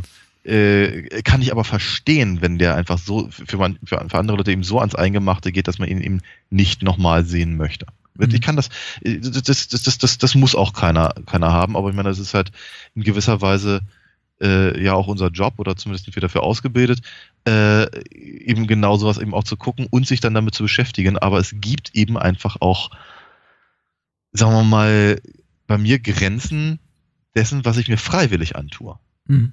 Ja, und äh, wenn ich, wenn ich halt sage, okay, der, der, der, der Film hat mir jetzt eben auf persönlicher Ebene so wehgetan, dass ich ihn aus Spaß quasi nicht nochmal gucken möchte, heißt es ja noch lange nicht, dass ich ihn nochmal gucken wollen würde, um ihn zum Beispiel in irgendeiner Form wissenschaftlich oder äh, für den Podcast zu bearbeiten. Mhm. Ja, wenn er es hergibt. Wenn er es nicht hergibt, ich meine, auch das muss man natürlich auch mal sagen. Ja, ähm, äh, so, so prinzipiell möchte ich eigentlich keinem Film absprechen, dass er eben nicht auch behandelt werden kann. Mhm. Prinzipiell. Ähm, und natürlich, wie gesagt, das hatte ich aber vorhin schon mal gesagt, also all, die vergessenswerten Sachen, äh, die werden dann eben auch vergessen. Ähm, wir haben jetzt schon einen Facebook-Kommentar zu einem, einem Subgenre des Horrorfilms, mit dem ich überhaupt nicht vertraut bin, aber ich glaube, ich weiß, dass unser Hörer hier, Sebastian Rotebein, Sebastian schreibt, ähm, hab auch alles durch an extremen Film, Filmen. Für viele sind sicherlich die Vomit-Gore-Filme schon zu viele. Melancholie, zu viel, ja, Vomit-Gore, ne? Melancholie der Engel ist äh, aber äh, findet er wohl unerträglich, aber eher weil er zu lang und zum Teil zu schlecht war. Serbian-Film, weil er einfach nur provozieren will und nicht viel dahinter steckt. Beyond hm. Madness, Beyond Madness auch noch nie gehört, weil einmal hier echt reicht, Frauen dabei zuzusehen, wie sie mit rohem Fleisch masturbieren. Ja. Oh, ja, okay. Ja. Klar. Ähm, wir, wir, wir, haben ja fast zu viel Feedback, deswegen, ich kann wirklich alles vorlesen können, aber in jedem Fall vielen Dank an alle Facebook-Kommentatoren. Ich habe auch ein paar Mails bekommen und noch Feedback von anderen Podcasts angehört. Aber wie gesagt, viele, viele Filme doppeln sich eben die Nennungen, also von Sachen wie Salo, 120 Tage von Sodom. Äh, Michael, die ich immer noch nicht gesehen habe. Ja, ich kann ja nicht empfehlen, also. Michael, unser Hörer Michael Müller nennt ihn auch noch Tim Roth, uh, The Warzone, den ich auch ziemlich schlimm finde. Auch hier wieder das Sujet uh, Kinder und Gewalt immer ein bisschen problematisch, Missbrauchsfilme problematisch. Mhm. Ähm, Folterfilme immer ein bisschen problematisch. Unser Hörer Lukas schreibt über Facebook, bei mir wäre es ein American Crime, fast gänzlich unbekannt, trotz äh, prominenter Besetzung mit Catherine Keener, Alan Page und James Franco, basierend auf einer wahren Begebenheit, bei der ein Schaustellerpaar ihre zwei Töchter bei einer Pflegefamilie unterbringt. Das Martyrium, das eine der Töchter durchmacht, war für mich derart schockiert, dass es mich noch Wochen verfolgt hat und ich mir geschworen habe, den Film nie wieder zu sehen. Weder, der Film ist weder Exploitation-Produkt noch blutig oder plakativ. aber ähm, total erschütternd. Mhm. Ähm, ja, und er meint auch irgendwie gegenüber Sleaze und Splatter im klassischen Sinne sei er desensibilisiert, aber spätestens seit er äh, selber Kinder habe, Ja. äh, wäre das Ja. für ihn, für die, diese Arten von Filmen auch problematisch. Und ich glaube, da Das geht's uns nicht unähnlich. wollte gerade sagen, also das ist, äh, kann ich, kann ich ja wirklich zu absolut jeder, jeder Zeit halt nach. Also äh, das, das fängt bei mir ganz früh an. Also wir, wir hatten äh, ja vor nicht allzu langer Zeit zum Beispiel über Gothic ge gesprochen. Hm. Ne? Und dieses, äh, dieser, dieser, dieses, dieses, dieses äh, tote, tote Baby im, im, im See zum Beispiel ist Mhm. äh, ganz, ganz schrecklich für mich. Mhm. Hm. Ganz viel mehr. Was noch? Dirk schreibt hier, das ist England, äh, Nazi-Drama aus den frühen Hm. 80ern, fand Ja. ich auch enorm bedrückend, muss ich ganz ehrlich sagen. Und ich glaube tatsächlich auch nochmal für Kinder, für, für Menschen mit Nachwuchs auch nochmal e extra schlimm, weil so unglaublich perspektivlos, also die, die Welten, die sich die äh, Protagonisten da bewegen. Äh, Christian vom lieben Podcast, äh, der liebe Christian vom Podcast Second Unit nennt hier The Pianist. Aber ich glaube, das ist vielleicht auch so eine Alterssache. Ich weiß, nicht, ich glaube, als, als ich den Film oder wir den Film im Kino gesehen haben, also mir zumindest ging der nicht mehr so nahe, aber ich war auch, glaube ich, einfach mal doppelt so alt wie Christian schon zu der Zeit. Ähm, das äh, Weltkriegsdrama mit Adrian Brody. Äh, Von Pietro Polanski? Alm, von Polanski, ja. Ja, okay.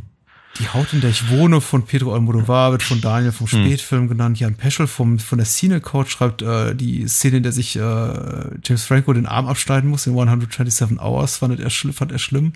Genauso wie Lars von Triers Antichrist. Und äh, äh, der liebe Arne vom, vom Podcast Enough Talk schreibt hier, äh, dass er irgendwie die, die Friedberg-Seltzer-Filme, äh, Komödien so schlecht findet, dass er sie nie noch mal gucken kann. Also die beiden Menschen, die sowas gemacht haben, wie meine, meine, meine Frau, die Spartaner und ich, Epic Ah, okay. Movie, Date Movie Ja. und diese Ja. Art von Film. Wobei Okay. ich Arne dann auch gefragt habe, er hat so ein bisschen ausweichende Antwort gegeben, warum er die Filme überhaupt zum ersten Mal geguckt hat. äh, ich, ich, käme niemals, nie, ich käme niemals in die Situation, die Filme zum zweiten Mal zu gucken, weil ich einfach bei sowas wie, äh, ja, weiß ich nicht. Äh, äh, äh, The Starving Games weiß, dass mir die auch beim ersten Mal nicht gefallen werden. Ähm, Ja. Und ja, Nils ja von der Cinecoach auch schon auch nochmal irreversibel. Da gibt's eine ganze Menge. Ja. Äh, Okay, dann habe ich, Hast ich, du, hab, ich, ja, ja, ich habe, ich habe, hau noch was raus, bevor wir über Twin Peaks sprechen. Genau, ich habe, ich habe, ich habe einen, äh, bei dem, ich, also da sind wir uns auf jeden Fall nicht einig. Ähm, Hannibal, der von Ridley Scott, Oh, den habe ich, äh, ich habe ihn glaube ich, ich hab ihn sogar zweimal auf DVD.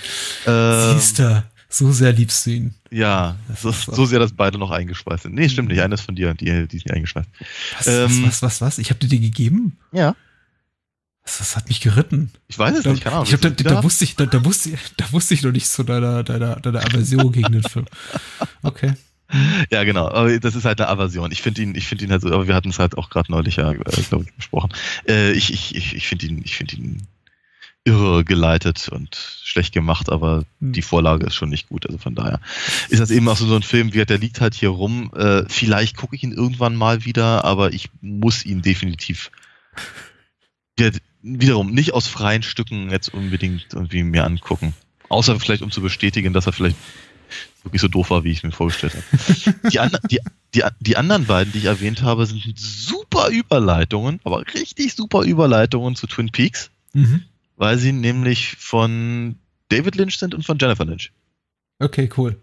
Äh, Fange fang ich mit seiner Tochter an, nämlich Ich Boxing weiß, Helena. ich wollte ich wollte gerade sagen, ich weiß, was kommt, ja, natürlich. Boxing, Boxing Helena. Äh, vor allem, weil der Film, naja, wie soll ich sagen, der ist einfach nicht gut. Der ist, äh, der, ich hatte, ich hatte gehofft, dass sie ein bisschen mehr drauf hat. Ähm, zumal halt mit äh, äh, hier äh, Julian Sands und äh, Sherilyn Fenn ja durchaus durchaus äh, äh, gute, gute gute Leute dabei sind.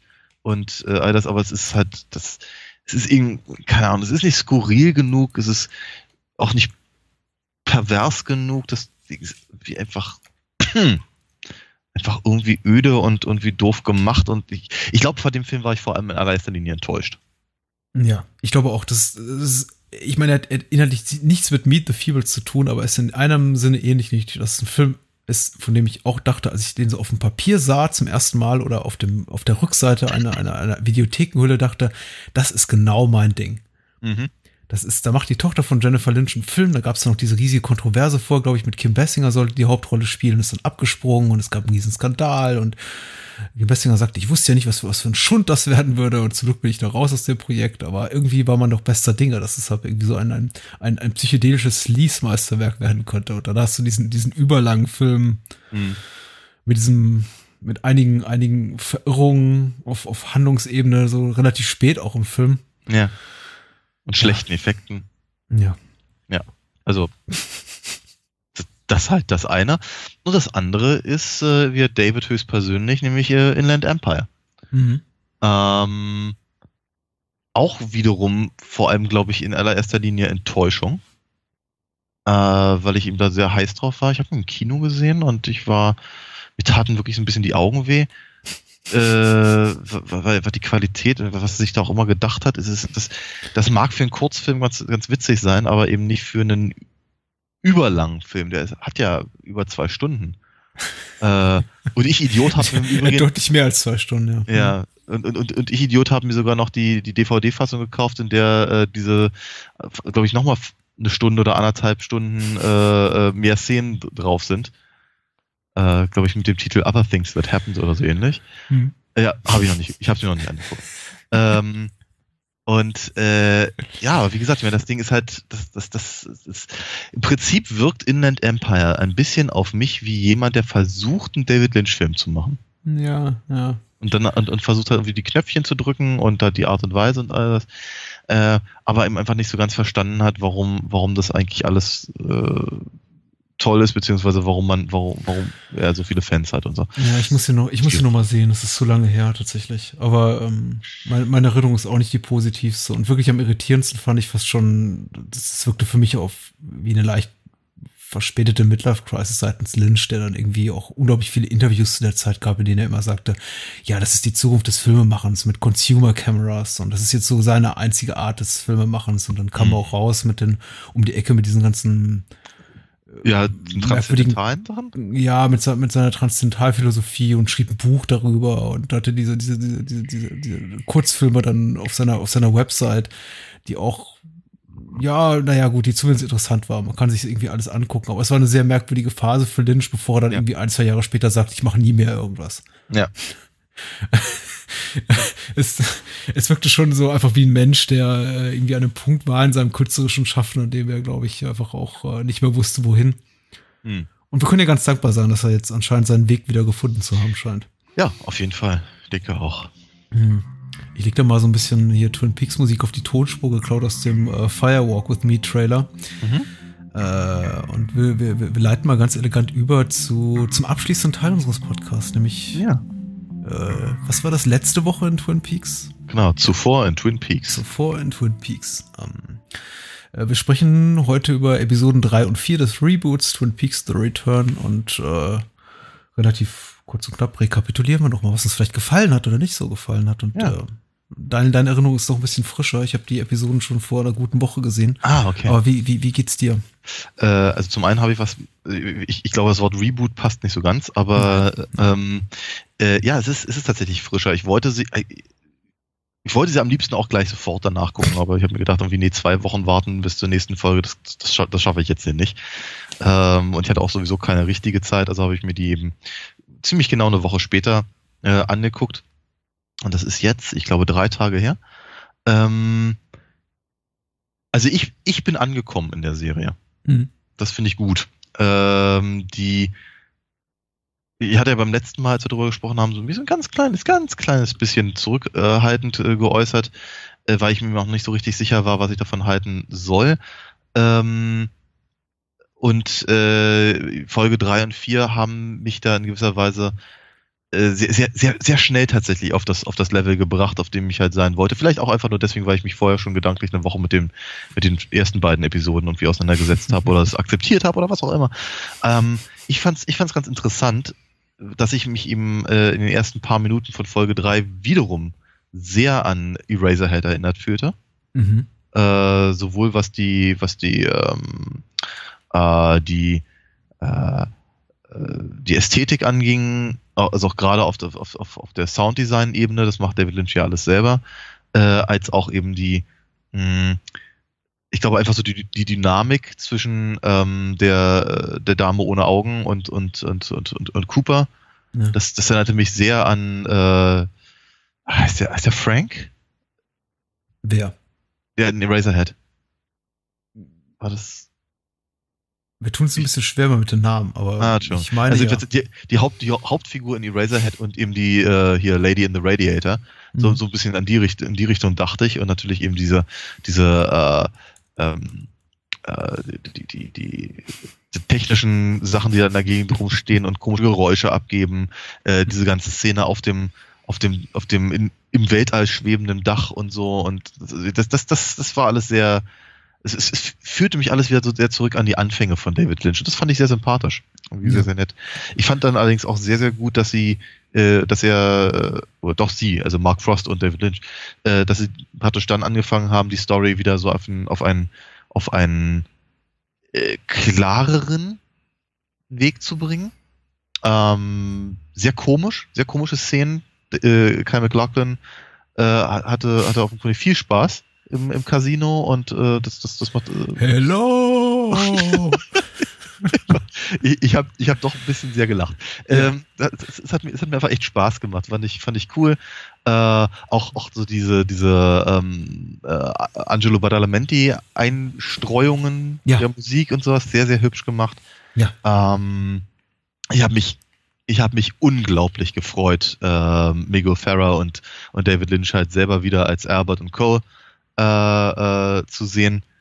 Ganz, ganz toll. Ein bisschen Schwierigkeiten hatte ich äh, tatsächlich mit der, ähm, wie heißt sie, Christa Bell, glaube ich, die Schauspielerin, die die mhm. äh, Tamara Preston äh, spielt, die, die neue, die neue FBI-Agentin. Ja. ja. Äh, Problem hatte ich deswegen, weil diese Figur, jetzt kommt ein riesengroßer Spoiler für alle, die noch nicht den, noch nicht das Buch gelesen haben, das äh, Mark Frost irgendwie, glaube ich, äh, Mitte, äh, Ende letzten Jahres rausgegeben hat. Dann sollen die mal bitte die nächsten zehn Sekunden weghören. Genau, piep. Ähm, sie, sie, ist halt die Figur, die im Prinzip dieses Dossier bearbeitet, das man da als, als, als Leser halt vor sich hat, ja. das aber erst am Ende des Buches rauskommt. Und ja. die große Frage war halt immer, taucht denn diese Figur, die in diesem Buch eben so prominent ist, auch in der Serie auf? Ja. Und ich hatte von der also durch diese Anmerkungen in dem Dossier und auch durch die Sprecherin auf dem äh, Hörbuch, das ich mir auch noch angehört habe, einfach eine ganz, ganz andere Vorstellung. Und das, was mhm. eben die Dame hier macht in der Serie, war mir ein bisschen zu Barbiehaft. Mhm, mhm. Na, ihre Figur ist tatsächlich so, so, so ein bisschen schwierig, vor allem, also wenn man sich in direkter Abfolge jetzt in Episoden 3 und 4 anguckt, dann könnte man schon den Eindruck gewinnen, Lynch hat es nicht so mit starken Frauenrollen. Irgendwie ist es einerseits so ein bisschen ich finde es irgendwie ganz charmant, weil es natürlich so ein bisschen diesen, diesen ganzen Film Noir-Aspekt auch irgendwie betont. Da sind eben, ja. gibt's eben kurvige, oft bevorzugt leicht bekleidete oder nackte Frauen, irgendwie auch die, die Prostituierte, mit der sich hier, ah, wie heißt sie denn? Doug. Äh, hm? Doug.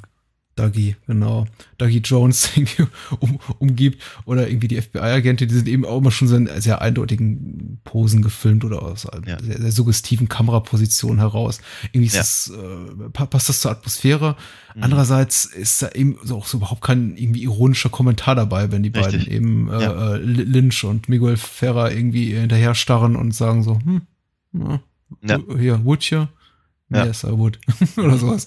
Ja, ja. Es ist, ich meine, ich bin gespannt, ich bin gespannt darauf, wo es hinführt. Und ich glaube, wir ja. sind zu früh einfach im, jetzt in der Serie, ja, um beurteilen zu können, ob das jetzt. Ja, aber, aber es ist, aber es ist schon, ich meine, ich denke, du hast einen ganz, ganz wichtigen Punkt. Ich meine, ganz ehrlich, was hatten, welche Frauenfiguren hatten wir denn tatsächlich äh, früher? Ganz abgesehen von, äh, äh, hier, was ich, äh, Josie, äh, hm. hatten wir eben auch, äh, Catherine, wir hatten, ähm, äh, Audrey Horn, äh, wir hatten äh, Donna und mh, naja, zwar zu dem Zeitpunkt nicht, nicht wirklich physisch anwesend, aber Laura Palmer ja, ja. persönlich selber. Alles, alles hochinteressante, starke Frauen oder zumindest solche, die eben äh, ihre, ihre eigene Geschichte quasi ab ihrem ersten Auftritt mitbringen. Mhm, mhm. Und das fehlt hier komplett. Und Lucy und Andy können da diesen Punkt nicht so ganz äh, Andy, Lucy und Andy sind, scheinen, scheinen dümmer geworden zu sein Ja. in den letzten 25 Oh ja. Jahren. Ja, ich meine, An- Andy sieht ja noch mehr aus wie Stan Laurel, also von daher. Ja, und, und, und, und Lucy kann nicht äh, mit der, mit der Existenz von, von Handys, äh, von tragbaren Telefon umgehen. Richtig, ja. Das fand ich auch ein bisschen, ich, ich fand es ein bisschen zu stark, aber ich fand es okayisch. Also es hat mich nicht gestört. Ich hatte ich- ein bisschen, ein bisschen mein, meine Probleme hatte ich mit äh, Michael Sarah als, als, als Wally Brando. Ja. Äh, irgendwie dachte, ich meine, dass, dass, ich meine, dass, dass hier James Hurley äh, äh, schon natürlich Marlon Brando sein sollte, war mir klar. Hm. Ähm, dass es jetzt hier noch irgendwie so ad absurdum geführt wird oder einfach noch, noch mehr, noch, noch, noch hochgetriebener. Weiß ich nicht, aber die Szene an sich fand ich eigentlich ganz nett, Hm. weil sie, weil sie, weil sie eben auch wieder, weil, weil sie recht lynchesk war. Ich habe mich übrigens sehr, sehr über äh, Robert Foster gefreut. ich habe mich über so vieles gefreut und dann auch wieder irgendwie mich immer öfter dabei ertappt bei dem Gedanken, ja, und führt das irgendwo hin? Ja. Twin Peaks hat so ein, du, du musst dich auf den Rhythmus einlassen. Deswegen finde ich dein, dein, das, was du gerade gesagt hast, eigentlich ganz schön auch treffend, indem du gesagt hast, ich bin, glaube ich, angekommen. Und ich glaube, man muss es dem einfach irgendwie auch Zeit geben und sich selber irgendwie erstmal so da, da rein grooven, weil die, die Serie hat einen sehr uneinheitlichen Rhythmus und das ist auch Mhm. vollkommen okay so. Es werden eben, man merkt eben gerade, es wird unglaublich viel aufgegriffen, unglaublich viele Figuren eingeführt. Dann wiederum scheint die Serie fast zum Stillstand zu kommen und kompletten Ja. Banalitäten mit unglaublich viel Raum eingeräumt. Zum Beispiel Wally Brando, der einfach mal vier, fünf Minuten monologisieren kann. Mhm. Mutmaßlich möchte ich jetzt mal behaupten, ich keine Ahnung, wie das in fünf oder zehn Episoden aussieht, äh, zugunsten eines Plotpoints, der nirgendwo hinführen wird. Wäre jetzt einfach mal meine Mutmaßung. Also meine, meine, meine Vermutung ist, Michael Sarah haben wir zum ersten und vielleicht letzten Mal gesehen in der Episode. Ja. Äh, in, in, in, in der Serie. Und, Ja. und selbst wenn er nochmal wiederkommt, wird er keine tragende Rolle spielen. Aber ihm wird eine unglaublich viel Zeit eingeräumt. Und ich weiß eben noch nicht im Moment, äh, das ist eben auch, wir haben ganz viele andere prominent besetzte Minirollen. Jennifer Jason Lee taucht auf, Naomi, Naomi. Watts als äh, Ja. hier Frau Dougies von, Frau. von Dougie. Ja. Robert Forster ist dabei, Michael Sarah haben wir erwähnt. Äh, David Duchovny darf nochmal irgendwie seine Denise rausholen. Ja, Auch, auch keine besonders stark geschriebene Szene, muss ich sagen. richtig, ja. Aber äh, ich frage mich eben, ob es irgendwo hinführt, aber vielleicht darf man sich die Frage auch nicht stellen. Noch nicht. Ja, ja, also das, das, äh, so, so, so, ging es mir in den ersten beiden Folgen. Ähm, in Folge drei und vier hatte ich halt dann da schon, schon mehr den Eindruck, dass da, dass da noch was äh, hintersteckt oder kommen könnte. Äh, zumindest halt äh, zeitweilig und größtenteils. Ähm, ich meine, ich, ich finde es ich find's einfach zum Beispiel nett, dass, dass, dass, dass Robert Foster drin ist, weil er ja eigentlich, eigentlich damals den Sheriff spielen sollte Ja. äh, bevor Michael Onkin halt dazu kam. Ähm, Der ganz toll ist. Also dessen, dessen Dynamik mit Cooper eigentlich so mit für mich zu den Ja. Highlights der, der alten Serie gehört. ja, auf jeden Fall. Hm. Ja, klar. Ähm, ja, wie gesagt, also ich, ich, äh, ich, äh, es, es gab, es gab ganz kurzzeitig irgendwie das Gerücht oder vielleicht stimmte es auch für, für, für, für ein paar Stunden, dass irgendwie die, die fünfte Folge äh, wieder erwarten früher wie verfügbar gewesen wäre. Mhm. Als ich, sie- äh, ich, war, ich war schon ganz aufgeregt, weil ich wollte sie dann eben tatsächlich eben äh, auch früher gucken und als ich dann vor der Kiste saß, gab sie dann eben nicht mehr. Was Mhm. schade ist, aber was eben auch mir schon wieder ganz deutlich zeigt, wie, wie sehr ich eben schon wieder in dieser, einfach in diesem, in diesem Modus bin und wie sehr mich das halt auch beschäftigt und wie, wie, wie gern ich da eben auch drin, äh, drin bin in dieser, in dieser Welt. Ich finde das einfach alles ganz, ganz, ganz großartig. Ja, ja, ja, ja. Ja, wir können uns auf jeden Fall noch was auf was gefasst machen. Äh, Dr. Jacoby sprüht äh, Schaufeln an, keine Ahnung, wo das hinführt. Aber so, so ist es eben reizvoll. Und Genau. Was ich- und, der, was ich- und, der, und, der, und der Kopf von Major Briggs wabert durch, durchs Weltall. ja, es ist, äh, das, das finde ich zum Beispiel hochgradig positiv, Ja. äh, dass sich auch, auch, auch David Lynch ganz bewusst äh, dieser, dieser, dieser Erklärkultur, dieser Erklärkrankheit, die sich irgendwie vor allem halt durch, durch, durchs, durchs Internet so schleicht, äh, seit, dessen Existenz eigentlich verweigert, indem man sagt, ich mache Bilder, die sind so kryptisch, da kommt ihr niemals dahinter. Mhm. Und wer die, Episo die ersten zehn Minuten von Episode 3 gesehen hat, der, der weiß eigentlich im Grunde, er, er kann kapitulieren davor. Da, da wird, es wird keine, keine Diskussion geben darüber, wie über, äh, weiß ich nicht, das Ende von Inception oder, äh, keine Ahnung, irgendwelche Doppeldeutigkeiten in, in, in anderen Serien und woher die Eisbären auf der Insel in Lost kommen. Weil äh, Lynch wird sich nicht die Mühe machen und macht das, glaube ich, auch von vornherein klar, äh, indem er die Szene einfach so dastehen lässt und dann später nicht wieder aufgreift, dass es Hm. dafür keine, keine rationalen Erklärungen geben wird. Ich weiß Anderer- nicht mal genau, was da anderer- passiert. Ist das ein riesiger Fingerhut, neben dem er da steht? Keine Ahnung. Andererseits ist es natürlich so, er hat halt Mark Frost.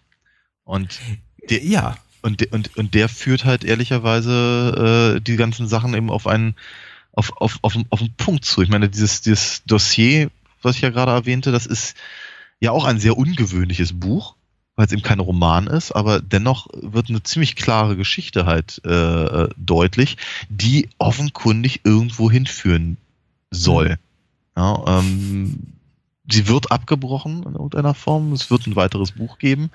Ähm, aber es geht eben ganz, ganz massiv, nächster Spoiler, eben um die, um diese ganzen äh, UFO, Uf- UFO-Sachen, die eben auch ab und an mal in der, in der alten Serie äh, erwähnt wurden. Äh, und zwar mit einer dermaßenen ähm, äh, so einem dermaßenen Fokus, mhm. dass man merkt auf jeden Fall, also zumindest Mark Frost waren diese Punkte sehr, sehr wichtig und die Tatsache, dass eben Ma- Major Briggs eben zu sehen war, obwohl der Schauspieler tot ist, ähm, äh, zeigt mir eben auch, dass das, das wird nicht völlig umsonst sein. Nicht, nicht, dass es erklärt werden würde, aber ich glaube durchaus, dass es halt im Sinne einer, einer, äh, äh, einer zufriedenstellenden Seherfahrung ähm, weitergeführt wird. Äh, genauso wie die Sache, zum Beispiel die, die, die Erwähnung der blauen Rosa. Ja. Darüber habe ich mich auch sehr gefreut. Im Übrigen. ja. Wenn sie jetzt noch Chester Desmond und, und äh, hier Giver Sutherlands Figur rausholen, bin ich halt total. Ähm, da gibt es so viele schöne Sachen zu entdecken. Ich bin auch sehr, sehr gespannt darauf, was kommt. Ich denke, die Serie hat jetzt für mich, also noch mehr als in den ersten beiden Episoden, die ich eigentlich konsequent großartig fand, für mich auch so ein bisschen was ganz Reizvolles aufgezeigt, was jetzt gar nicht so positiv klingt, aber ich durchaus äh, reizvoll finde, irgendwie reizvollen Gedanken. Die, die Serie hat tatsächlich das Potenzial zum Scheitern. Also, ich habe festgestellt, es gab so ein paar Momente, in denen ich dachte so, ah, das kann doch wirklich in die Hose gehen. Ich habe, ich hab, also mein persönliches Gefühl war tatsächlich nach den ersten beiden Episoden, Lynch weiß genau, was er da tut.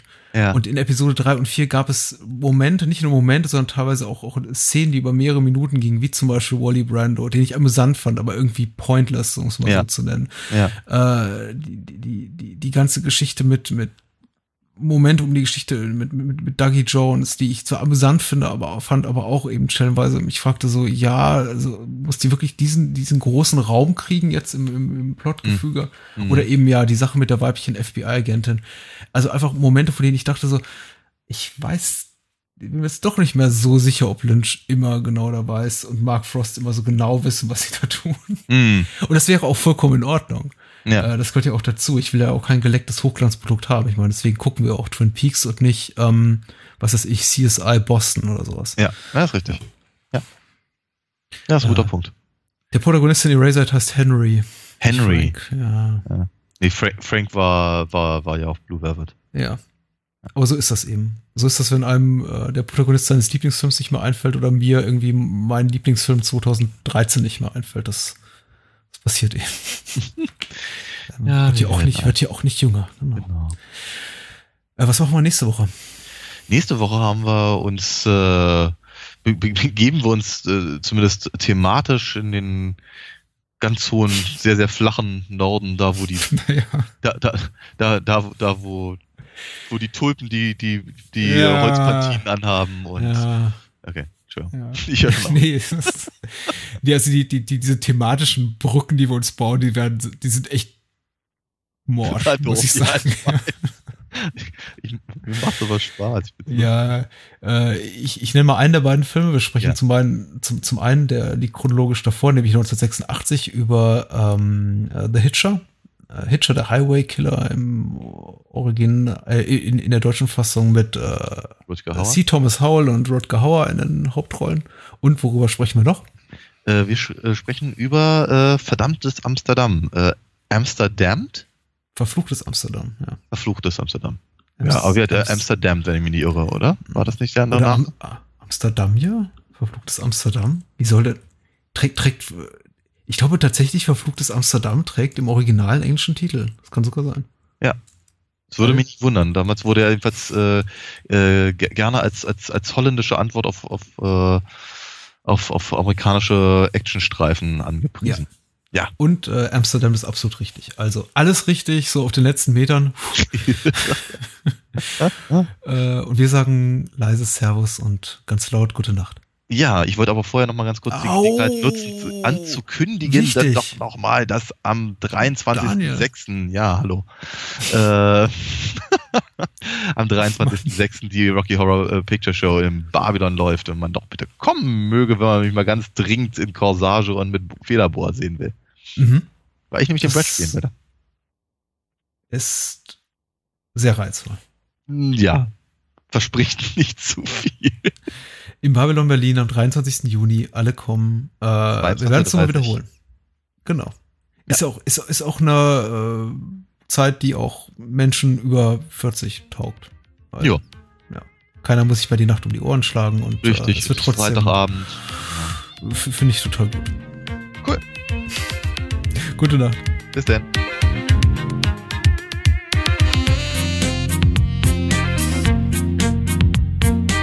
Das war Bahnhofskino mit Patrick Lohmeier und Daniel Gramsch. Besucht uns unter bahnhofskino.com und schickt Feedback und Filmwünsche als E-Mail an patrick@bahnhofskino.com. Bei Facebook, Twitter, iTunes, Stitcher und über alle bekannten Podcast-Apps sind wir natürlich auch zu finden. Unter alinafox.de könnt ihr Daniels Comics lesen und bestellen. Alina Fox Hörspiele sind übrigens bei Amazon, Audiamo und überall dort erhältlich, wo es etwas auf die Ohren gibt. Natürlich auch im gut sortierten Einzelhandel. Vielen Dank fürs Zuhören und adios.